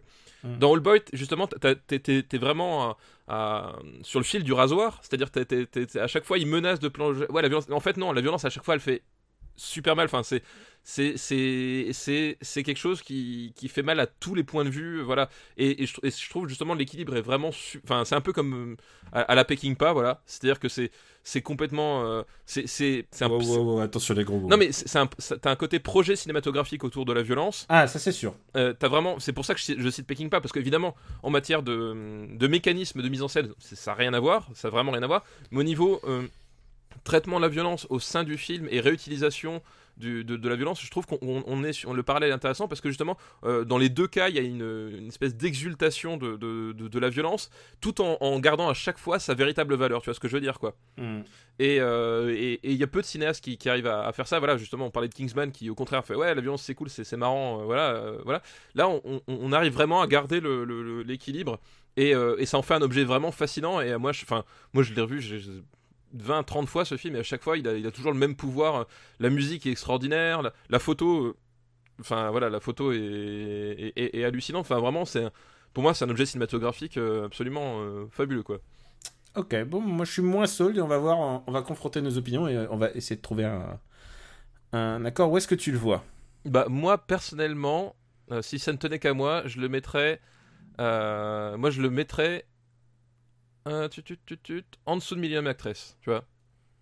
Oh non, pour moi c'est trop. Oh, je- je sais, mais- beaucoup trop. euh, c'est beaucoup trop haut par rapport au, cinéma qu'on a au-dessus. Euh, moi je le verrais. euh, tu vois, tu vois, un film, un film sur la violence et réécriture de violence. Je vois, je vois, tu vois, je vois Grand Torino qui est un peu, un, qui, tu vois des. En plus, on parle d'un film qui a quand même eu, eu un prix à Cannes en plus. Il a eu le prix du grand, il a eu le Grand Prix du jury.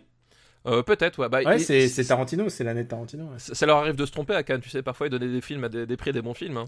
Et c'est quoi qui a eu le, le prix à, euh, en 2004 du coup? Est-ce que c'est pas euh, Bowling for Columbine? Non, euh, c'était l'autre, c'était Fahrenheit 911. Ah, c'est Fahrenheit, oui, c'est Fa- c'est Fahrenheit, voilà. euh, dans, dans le genre, dans le genre euh, usurpation, ça aussi. Ouais, ouais, là pour le coup, ouais, là, je suis, je suis, d'accord que. Je suis, en train- je suis en train de regarder. Quentin, euh, il a déconné.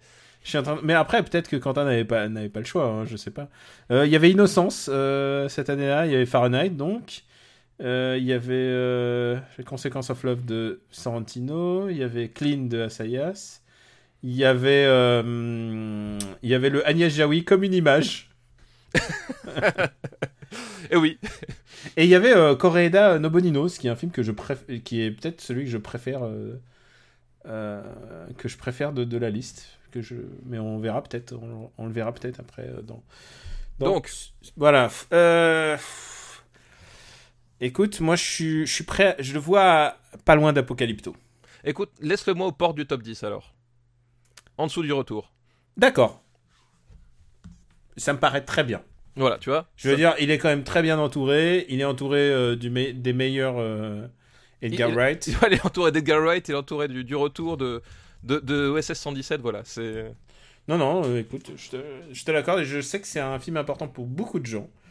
Voilà, donc euh, voilà, Old Boy. Euh, Est-ce qu'on on fait le dernier film de cette liste? Bah, je, je pense qu'une fois qu'on a commencé une liste, Daniel, on est obligé de la terminer. C'est Ouais. contractuel. Hein. C'est la gravure dans le marbre ne, ne supporte pas de, de rompre la liste. Le vieux n'est n'est pas toujours l'ennemi du bien, donc c'est un film qui s'appelle Non, ce pays n'est pas pour le vieil homme. Ah Titre, euh, titre euh, Français. français, sous-titre français, sous-titre français du, du, euh, du film. Donc c'est évidemment euh, No Country for All Men, Voilà. euh, de deux cinéastes dont on n'a pas beaucoup parlé et euh, faut dire ce qui est assez mineur dans l'histoire du cinéma américain. Hein, les frères Cohen, je sais pas si C'est celui où ils ont enfin eu leur Oscar d'ailleurs. Oui, c'est vrai en plus. Oui, en plus. c'est vrai. Et euh, C'est que, c'est que du bon. Euh, no Country Men, juste, juste en, en quelques mots, donc c'est Ethan et Joel Cohen. Il y a Tommy Lee Jones, euh, Tommy Lee Jones, Javier Bardem, extraordinaire, et Josh, Josh Brolin. Brolin. C'est Roger Dickens à la, à la photo. Donc, Roger euh, Dickens, dont, dont on ne cessera idole. pas, voilà, dont on ne cessera pas de dire du bien en long, large, travers, tout ce que vous voulez. Enfin, ce, euh, avec le Bieski, c'est un des, c'est un des, des personnes qui a le plus marqué l'histoire de la photographie de la photo dans ces années-là, quoi. C'est Ouais, vraiment. de euh, ces 20 dernières années, Roger Dickens, c'est extraordinaire. On va pas le refaire encore une fois. Non, mais Écoutez les épisodes précédents, Ouais, on en parle assez régulièrement. Euh, si, si- et si- je crois que c'est toi qui le tweetais. Si Skyfall euh, a la gueule qu'il a, Bah, c'est la- Roger- oui, c'est exactement. Roger Dickens. quoi. voilà, exactement. Skyfall, qui est le plus beau visuellement James Bond qu'on Ah, ait de- jamais fait. Je pense que tellement loin, ouais. Je pense qu'il y, a- il y a vraiment pas, il y a pas photo, jeu de mots, attention. Euh, c'est le plus beau James- et c'est Roger Dickens. C'est enfin, c'est un, un artiste euh, incroyable avec la lumière, quoi. C'est un, c'est un west, c'est un western presque. western moderne. Non, c'est Ouais. pas presque, c'est un western moderne. Enfin, c'est vraiment, c'est vraiment ça. Adapté, euh, adapté d'un roman euh, de Cormac Mac- McCarthy, dont on a déjà parlé avec la route. La Route, donc un, un des grands, un des grands auteurs de, de ces, de ces dernières années. Et c'est un film très particulier et en même temps c'est le, je pense dans la carrière de des frères Cohen, c'est un pic. Oui. Euh, Il y a clairement un, un moment où ils sont arrivés à ça et, ils et tu pouvais plus aller plus loin Ouais, je dans, pense aussi. Ouais, dans leur fait. exploration de la noirceur de l'âme Ouais. et de. Il y a beaucoup de choses qui ont été atteintes avec ce film et, Et qui n'atteindront plus, je pense. euh, qui n'atteindront plus et donc qui sont allés dans d'autres directions tout et il y a d'autres films d'eux postérieurs à celui-là que j'adore complètement et que même peut-être il y en a un que je préfère. Ah, écoute, moi pas. Enfin, moi c'est. c'est- ton Cohen préféré? Non, mon quand préféré c'est Fargo. Euh, qui est euh, qui est très bien classé Voilà. dans les années mais celui-là, 90. il, il arrive juste derrière. Enfin, le, le... bon, déjà, ça, ça spoil un peu le, le- la, la place qu'il risque d'avoir, mais euh, le, le pitch globalement, c'est en fait c'est un c'est un, un chasseur un peu pecno. Bon bah, on est chez les frères Cohen, joué par Josh Brolin, qui un, un jour trouve en fait une, le lieu d'un règlement de compte. Il trouve en fait juste les, les bagnoles avec les, les types les types morts et une mallette avec euh, je crois un ou deux millions de dollars dedans, enfin un truc comme ça. Et il- C'est juste un mardi pour les frères Cohen. c'est ça. Et donc, il décide de, de prendre l'argent. Et, euh, et là où c'est là où c'est génial, c'est que euh, pris de remords, il décide de revenir sur les lieux pour offrir de l'eau à une des victimes blessées en fait. Et, euh, et finalement, c'est cet acte de bonté qui va entraîner sa chute parce que bah, forcément 2 millions de dollars qui, qui disparaissent, ça intéresse toujours quelqu'un. Et ce quelqu'un envoie Javier Bardem euh, le chercher. Et Javier Bardem dans le film, c'est alors les, les- beaucoup de gens parlent de, de Heath Ledger comme le plus grand méchant des, des années 2000. J- Alors j'adore Heath Ledger dans, dans, dans le Non, Joker, c'est oui, pas la question. C'est pas la question. il mais est génial, son Joker est génial, son mais Javier Bardem, c'est pour moi le plus grand méchant qu'on ait fait de ces 20 dernières années. Il son est personnage tellement impeccable. est extraordinaire. Ma scène préférée, enfin la scène Ah, moi, j'en préférée. ai beaucoup de cette préférée. Non mais, mais, ma scène préférée avec Javier Bardem parce qu'elle dit tout du personnage et, et- et- et- et elle joue. Enfin, les frères Cohen sont au top de leur cinéma parce que ça joue tellement en- en- justement entre la relation entre le, le- le- enfin le différentiel entre les informations que possèdent le, les personnages et les informations que possède le, le spectateur. C'est-à-dire, c'est qu'il arrive à la station-service et il joue à pile ou face avec le, pompiste.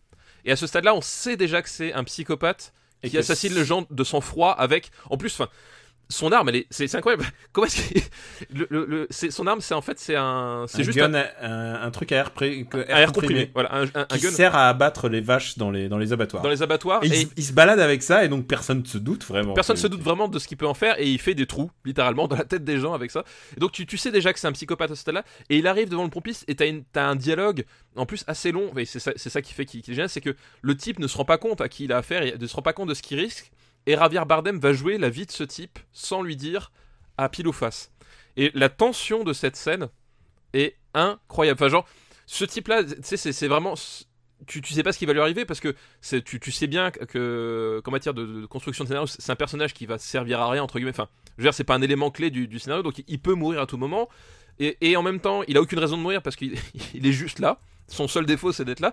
Et genre, t'es, tendu, enfin, et, et finalement, il ne se passe rien. Et c'est, génial parce que toute la tension, elle est, elle est contenue, contenue comme ça. Puis tu, voilà, c'est, un, un, moment de suspense absolument incroyable, quoi. Enfin, j'adore cette scène-là et, et, euh, et j'adore, la scène, euh, la scène où il va voir donc Carla à la fin et, et, et justement elle lui dit que toutes ces histoires de, puisque là elle comprend euh, qui est l'assassin et, et, et elle lui dit que toute son histoire de pile ou face c'est bullshit, oui, que ses choix euh, c'est lui qui les fait en fait. ouais, tout à fait. Ouais. C'est voilà et, et je trouve que justement moi la moi moi ma scène une de mes scènes préférées c'est tu sais pas ce qui s'est passé et il sort de la maison et il s'essuie ses pompes quoi il s'essuie Oui. ses épaules et Ouais, ses ouais. pompes et tu sens que bah évidemment il a il a quand même joué à pile ou face et, et il a quand même tué vraiment c'est un film d'une extraordinaire sensibilité et en même temps qui te raconte plusieurs choses à la fois plusieurs arcs de personnages à la fois et je trouve que le personnage de joué par Tommy Lee Jones donc qui est complètement perdu en fait En fait, oui, c'est ça. Enfin, le, justement, enfin, le, No Country for All Men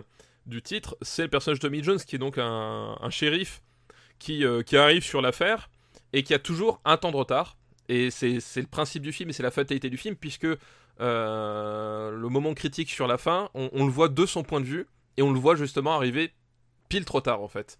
Et, il et- est et- toujours il est ouais il ils, arrivent à rien à rien résoudre en fait Et, c'est ça qui est génial parce que ça, cette scène-là a frustré énormément de gens. Donc, euh, spoiler, mais bon, euh, c'est le fait que le personnage de Brolin, quel- zappez quelques Voilà. minutes euh, si quelques le minutes, le personnage de Joel Brolin meurt et tu ne, vois, tu ne le vois pas mourir en fait. oui et, Et- la plupart des gens tu les vois pas mourir en fait Et, c'est tu- montré euh, c'est montré juste on voit juste et ça a frustré énormément Ouais. de monde parce que, euh, parce que justement on- est dans cette course poursuite, dans, cette, dans ce face à face. hein, la, la- la scène de, de, de l'hôtel avec, le, avec le, le fusil à pompe à silencieux. Enfin vraiment, t'as as, des- t'as- t'as- t'as plusieurs face à face complètement monumentaux tout le long du film.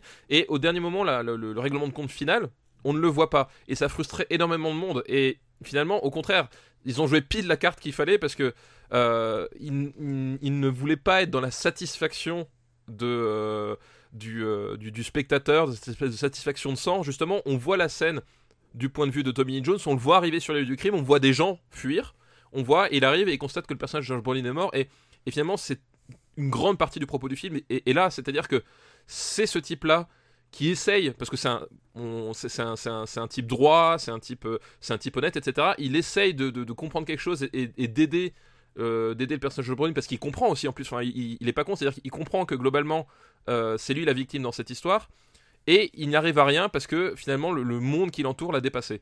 Et cette scène-là est hyper importante de ce point de vue-là. Enfin, c'est complètement désabusés c'est complètement désabusé. C'est ça qu'il faut comprendre dans le film. C'est pas, euh, c'est pas tant la résolution du conflit entre Javier Bardem et Josh Brolin qui est importante. C'est, c'est justement c'est ce côté, le, c'est ce côté, le, le, monde a dépassé, euh, a dépassé les, les, les, les- ce- le, le personnage de Tommy Jones. Le monde a dépassé les critères de, de, de, de, de respectabilité. Enfin, c'est un espèce de, nouveau western, un espèce de monde sauvage qui, qui nous attend.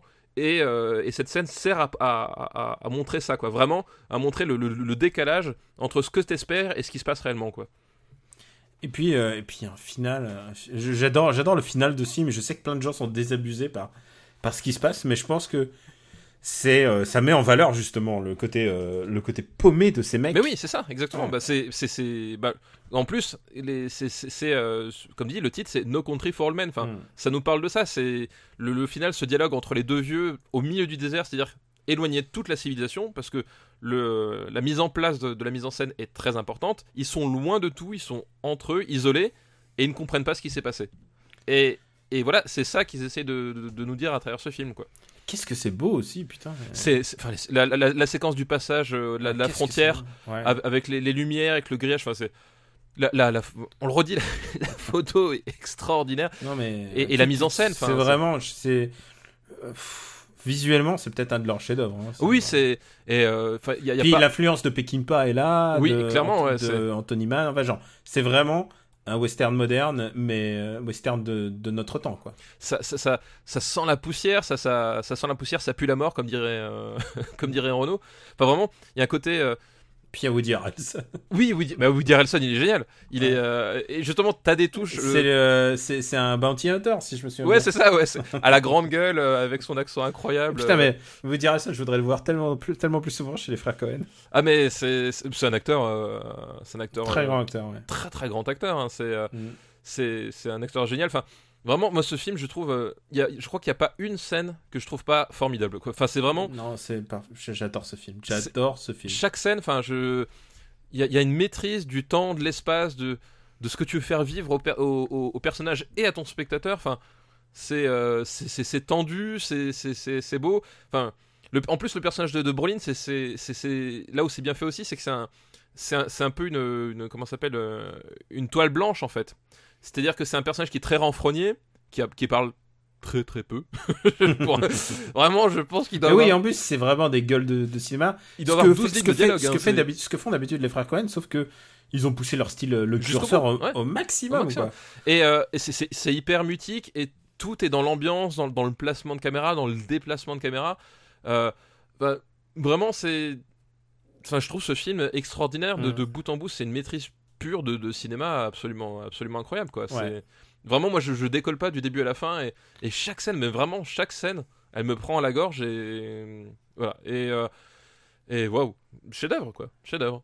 Chef-d'œuvre aussi, je pense aussi. Je pense que. Et comme je l'ai dit, c'est peut-être pas mon Cohen préféré, mais je pense que c'est vraiment le, le très très gros du. C'est vraiment le peloton. C'est vraiment le, le haut du panier quand même.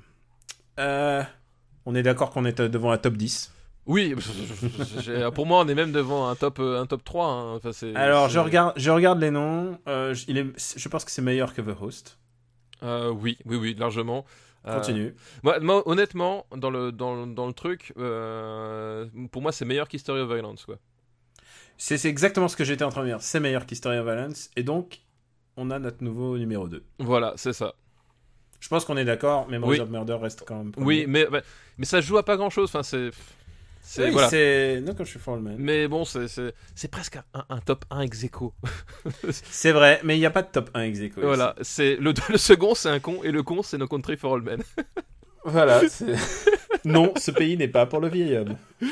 voilà. Bon, je crois qu'on est content de finir avec. euh, Ah putain, mais oui, non, mais voilà. Avec enfin un nouveau, un nouveau, un nouveau top tier quand même. Putain, et, et quel top tier Enfin, je, ce film est Et on, extraordinaire. on l'a, extraordinaire. on l'a vraiment beaucoup eu dans les listes hein, quand même. Euh, c'était bah, ouais, un non, truc, bah, euh, Nos auditeurs ont plutôt bon goût en général. hein. Oui, mais bon, en même est. temps, si tu nous envoies une liste avec No Country for Men, Memories of Murder, History Violence, tu peux être sûr qu'on la prend pas. Il y, a Oui. trop, il y en a trop d'un coup.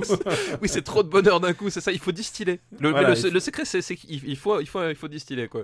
Bon, j'avais prévu, comme d'habitude, encore plein de listes, mais on va les faire la prochaine fois. Allez, papa, balance-nous ta reco. Eh ben écoute, ce sera une roco euh, musicale. euh, un groupe, d'un duo britannique, basse, batterie, euh, qui date de 2014, mais que j'étais complètement passé au travers. Mais depuis, ils ont fait la, première partie des Foo Fighters et, ils ont fait des, trucs avec l'Arctic Monkeys et tout. Donc j'ai fini par m'y intéresser et c'est Royal Blood. et qui vient de sortir leur deuxième album qui s'appelle How, How Did We Get So Dark, qui est sorti là au mois de juin, je crois. Et, euh, et ben c'est vachement cool en fait. Euh, comme dit, c'est- c'est c'est très simple, très épuré. Une basse, une batterie, c'est tout. Et Ah, wow. Ouais, et, euh, et contrairement à, parce que c'est pas la première fois qu'il y, a- des duos basse batterie. hein, euh, Il y avait Death from Above euh, 97, euh, 1979 euh, il y a quelques quelques années. Mais ils sont dans un style qui est brut, vraiment brut, mais pas aussi agressif que, que ce genre de, duo en l'habitude. C'est assez mélodique, étrangement, pour un, pour un duo comme ça. Mais c'est quand, même, c'est quand même bien rock'n'roll. C'est des albums qui prennent pas la tête. C'est 35 minutes, pliés, voilà. C'est.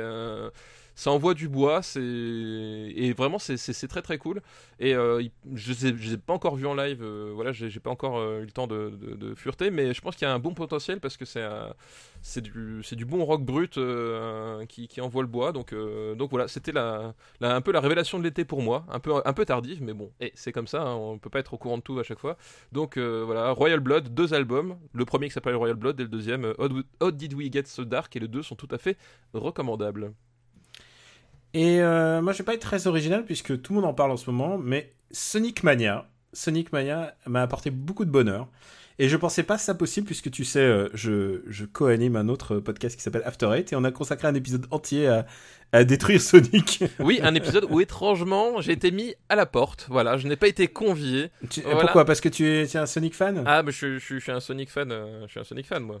Ah, je, je t'aurais jamais imaginé. En même temps, les shitty friends de Sonic, je, Non, je mais- sens que. non mais ah non mais les shit- eh, c'est ça qui est mar- marrant, c'est que les gens parlent des shitty friends de Sonic, mais alors bébé Mario, euh, Waluigi et compagnie, ça, ça, ça, on en parle jamais. Ah, je suis désolé, Waluigi, c'est top tier des personnages. Non non, c'est au secours. C'est quoi, c'est quoi le c'est quoi le background de Waluigi Je veux savoir. C'est quoi les origines? Non, mais- On n'a jamais écrit les origines de Waluigi. C'est quoi ce nom de merde? Tu vois, Wario, oui. Waluigi. Wa- Wario, il y a, y, a une- y a une logique. Waluigi, c'est débile, c'est juste les mecs qui savaient pas quoi faire. Enfin, c'est c'est horrible. Moi, Donc, je pense que les le, mo- les le moment. friends de Mario, je pense qu'on n'en parle pas assez, tout simplement parce qu'il y a un aveuglement de toute cette génération euh, qui refuse de voir aussi qu'à un moment donné, Mario avait ses putains de shitty friends. Même si, je te l'accorde, ils sont beaucoup moins nombreux que chez Sonic.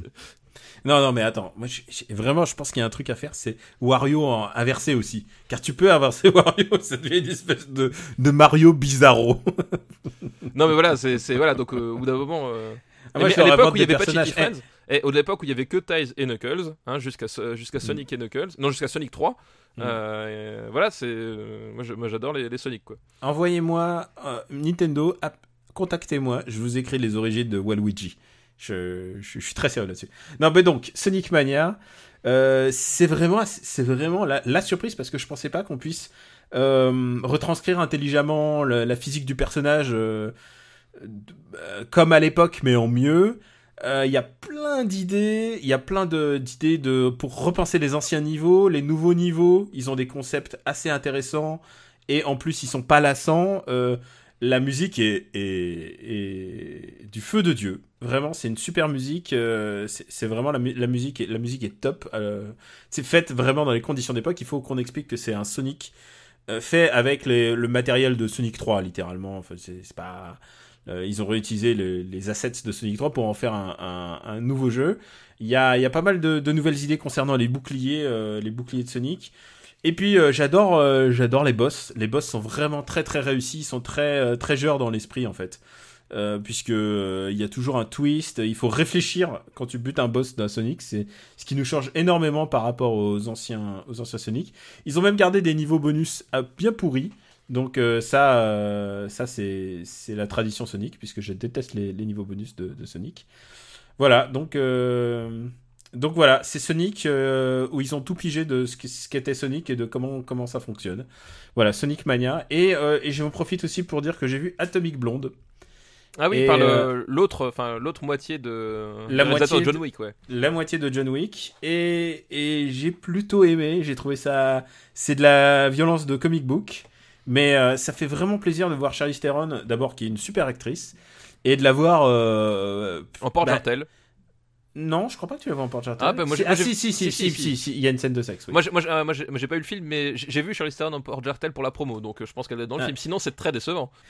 Et, et ce qui est intéressant aussi, c'est que tu vois vraiment Charlize Theron dans les dans les scènes d'action, puisque c'est c'est vraiment elle. Enfin, ils ont, ils ont utilisé le moins de stun double possible.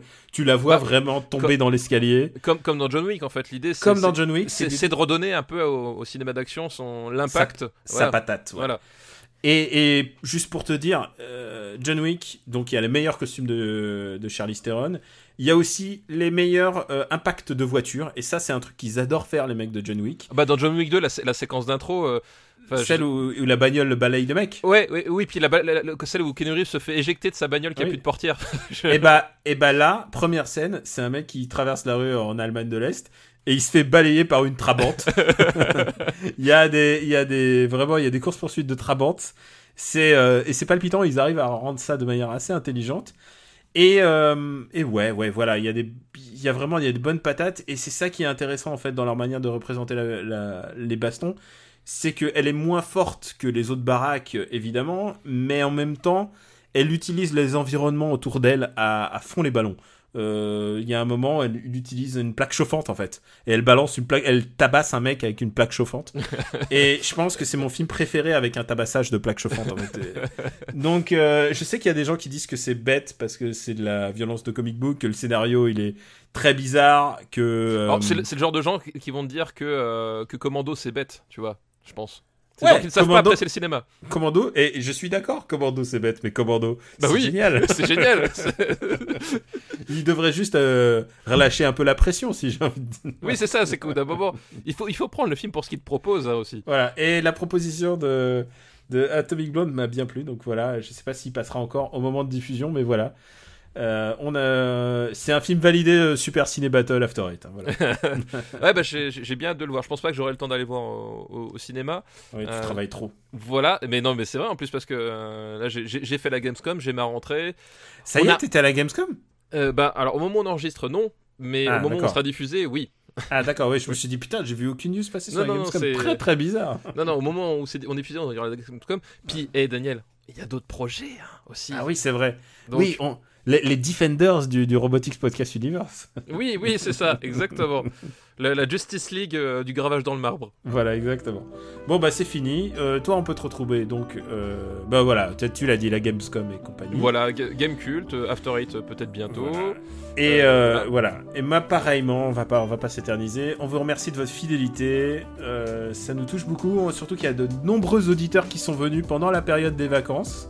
J'espère qu'ils sont pas déçus de cet épisode où on a quand même parlé de, pour une fois, de top tier. On n'est pas, Ouais. on a, on n'a pas fait de daube, euh, de grosses daubes cette année. On n'a pas fait beaucoup de films, mais je pense qu'on a fait quand même des films qui nous tenaient à cœur. Enfin, Ouais. Je veux dire, euh, voilà, on a, on a, je, je- pense que ça fait longtemps qu'on n'a pas parlé avec autant de, de passion et d'amour pour des films. euh, Pour des films et intéressant et en même temps c'est intéressant de voir euh, voir comment tu situes Mysterious Skin tu vois par rapport à Wrestler par rapport que Old Boy euh, Old Boy est, est un peu dans la même veine euh, cinéphile que Hot Fuzz et Shaun of the Dead Ouais, il y a et des, qu'il y a des liens logiques il y a des convergences font- quand même. Y a Ouais, des convergences. ouais. et que la chute finalement est au-dessous de Obrover donc un, un, un des, un des frères Cohen les plus mineurs et voilà on voit un frère Cohen euh, re- les frères Cohen qui trustent beaucoup de nos tops quand même Ouais, bah faut dire que. faut Et dire que, vous voilà, pouvez en balancer d'autres parce que je pense qu'il y, en a- il y en aura encore d'autres. Euh, voilà, on attend vos listes. Il y a quelqu'un qui nous a envoyé une liste là, juste à l'instant, où euh, il nous a envoyé trois fois Indiana Jones 4. J'étais pas au courant. D'abord, on les Mais- fait pas, les listes, les listes gags comme ça, non, on les fait Les pas. gags, on le fait pas, puis surtout envoyez des films qui existent, s'il vous plaît. Hein, voilà, c'est ça. non, mais je pense qu'on fera une cagnotte. on fera une cagnotte et on inventera Indiana Jones 4 à la fin. Oh putain, et tu sais que ça pourrait faire un, su- un super objectif de Patreon c'est genre, Oui. si, si- si- si vous êtes 200 à payer 400 euros par mois, on traitera Indiana Jones 4. Oui, je pense qu'on peut mettre un palier. euh, Ah ouais, oh, putain, mais voilà une très très bonne idée. Ben ouais. oui, voilà, en live. Vous voyez, le brainstorming n'arrête jamais. Le gravage dans le marbre, c'est ça, ça stimule les neurones. Voilà. Donc vous pouvez retrouver sur notre site euh, supercinébattle.fr la master list et vous pouvez nous retrouver aussi sur YouTube. C'est un cadeau bonus qu'on donne à tous les gens qui, par exemple, ne téléchargent pas euh, d'appli et qui nous écoutent par exemple au travail. Et euh, vous pouvez, ça et ça c'est important, euh, nous mettre des commentaires sur iTunes et mettre des petites étoiles parce que ça aide vraiment au référencement et c'est pas de la blague, on me l'a prouvé avec des chiffres très savants. Oui, Voilà, ouais, je crois- tout, tout à fait. Puis même euh, les, les commentaires, enfin, à chaque fois, ils sont, ils sont cool, quoi. Enfin, vraiment, c'est. Ouais, merci, merci de nous soutenir et c'est vraiment ça qui fait vivre le, le podcast et qu'on puisse continuer à, à faire euh, notre cam sans avoir à soucier de, euh, de, bah de, de, de l'aura qu'on a en fait. On veut faire vraiment de- des bons podcasts, on veut, euh, on veut que vous y, y preniez plaisir. Et c'est ça notre souci euh, le plus primordial dans, dans notre démarche. Et, euh, et toi, je sais que ta démarche, toi, c'est de te lever le matin et de faire tiens, je vais parler cinéma. Voilà, exactement. Non, mais c'est, c'est- il, il faut parler cinéma et surtout le plus important, c'est regarder les films. Voilà. Oui, voilà, voilà. On s'est tapé. Oh, on n'a pas de devoir de vacances. C'est vrai, c'est un épisode sans devoir de vacances. Ouais. vrai. Ouais. T'inquiète pas, on va se rattraper le prochain. Ouais, je, bah prendre, oui, je pense, ouais. je vais te prendre des trucs, euh, des trucs tu comprendras. Oui, c'est ça, du- Tu comprendras même pas ta rade. Du cinéma ouzbek. le truc, je, je me arrête pas réussi à retrouver le, le, le- le DVD, ça va, ça, va être, ça va être génial. Oui, parce que Cusco, c'était peinard. Hein. J'ai fait trop Oui. facile. Oui, bah Mysterious Skin aussi, c'est ça, j'ai pas eu trop trop de mal à, à la 2 trouver, quoi. euros, mec. 2 euros, boum. Ah là. Et, et- et Sexy Boys combien? Euh, 1 euro 50. Oh putain, tu t'es fait arnaquer.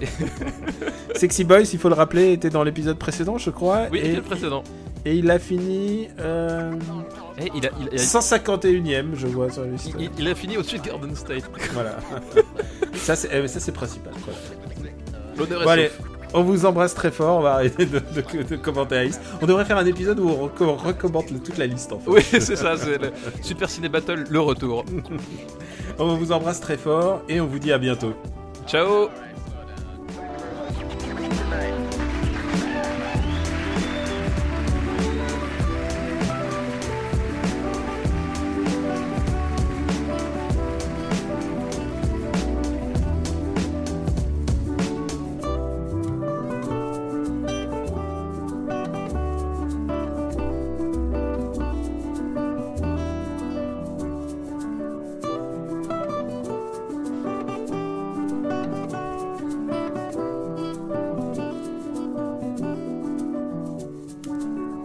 un ciao très haut à la fin. Oui, je sais Euh, pas, je sais pas pourquoi. j'ai- il a- Ciao, c'était pas un ciao naturel, je ne sais pas. Je... C'est pas grave. Euh, Mais tu, tu sais que maintenant, euh, j'enregistre Super Ciné Battle avec une, une colonne vertébrale devant moi. Une colonne vertébrale. T'as pas vu la photo? Laquelle? La photo où j'ai trouvé une colonne vertébrale de chamois Euh, C'est où? Ah bah, j'avais mis sur Twitter. euh, Bah, figure-toi que dans, dans mon parcours de, de, de la mèche, j'ai trouvé une colonne vertébrale de chamois, 12 vertèbres, Ah oui, oui, oui, bien sûr, oui, j'ai vu. complètement. euh, C'est un peu flippant. tout est intact. Bah, le plus flippant, c'est quand je l'avais mis sur mon sac à dos pour redescendre. Les gens, ils me regardaient bizarrement. ah putain, tu l'as ramené avec toi? Bah oui, bien sûr. Ouais, mais attends, tu pouvais pas le mettre dans ton sac? Non, ça, ça, euh, elle, elle dépassait. Je me suis dit, quitte à dépasser, je l'ai mis à l'extérieur, tu vois, pour, pour bien l'exhiber. Ça faisait un peu Predator, tu sais. Et elle est avec à côté de toi au- Bah, sur ton bureau? Voilà, elle, elle- elle est en face de moi dans mon bureau. Je, je, je l'accrochais comme trophée. Bah écoute, euh, moi aussi je vais mettre une colonne vertébrale, celle de Steve Bannon. Oh putain, si seulement. Si ah bah seulement. je crois qu'il a eu sa tête là. Je crois qu'il a eu sa tête, ouais, ouais, ouais. Ah là là, et on a beaucoup parlé de nazis, hein, putain, Oui, et de Steve Bannon, hein. Donc le Goebbels, le Steve Bannon de l'époque. putain. bon, allez, je crois qu'on est bon. On se dit à ce soir alors pour le, pour le projet secret. À ce soir pour le projet secret Daniel, c'est ça, le même, le projet, le fameux projet secret. On va enfin le faire. T'es prêt? Bah j'étais prêt dans le ventre de ma mère.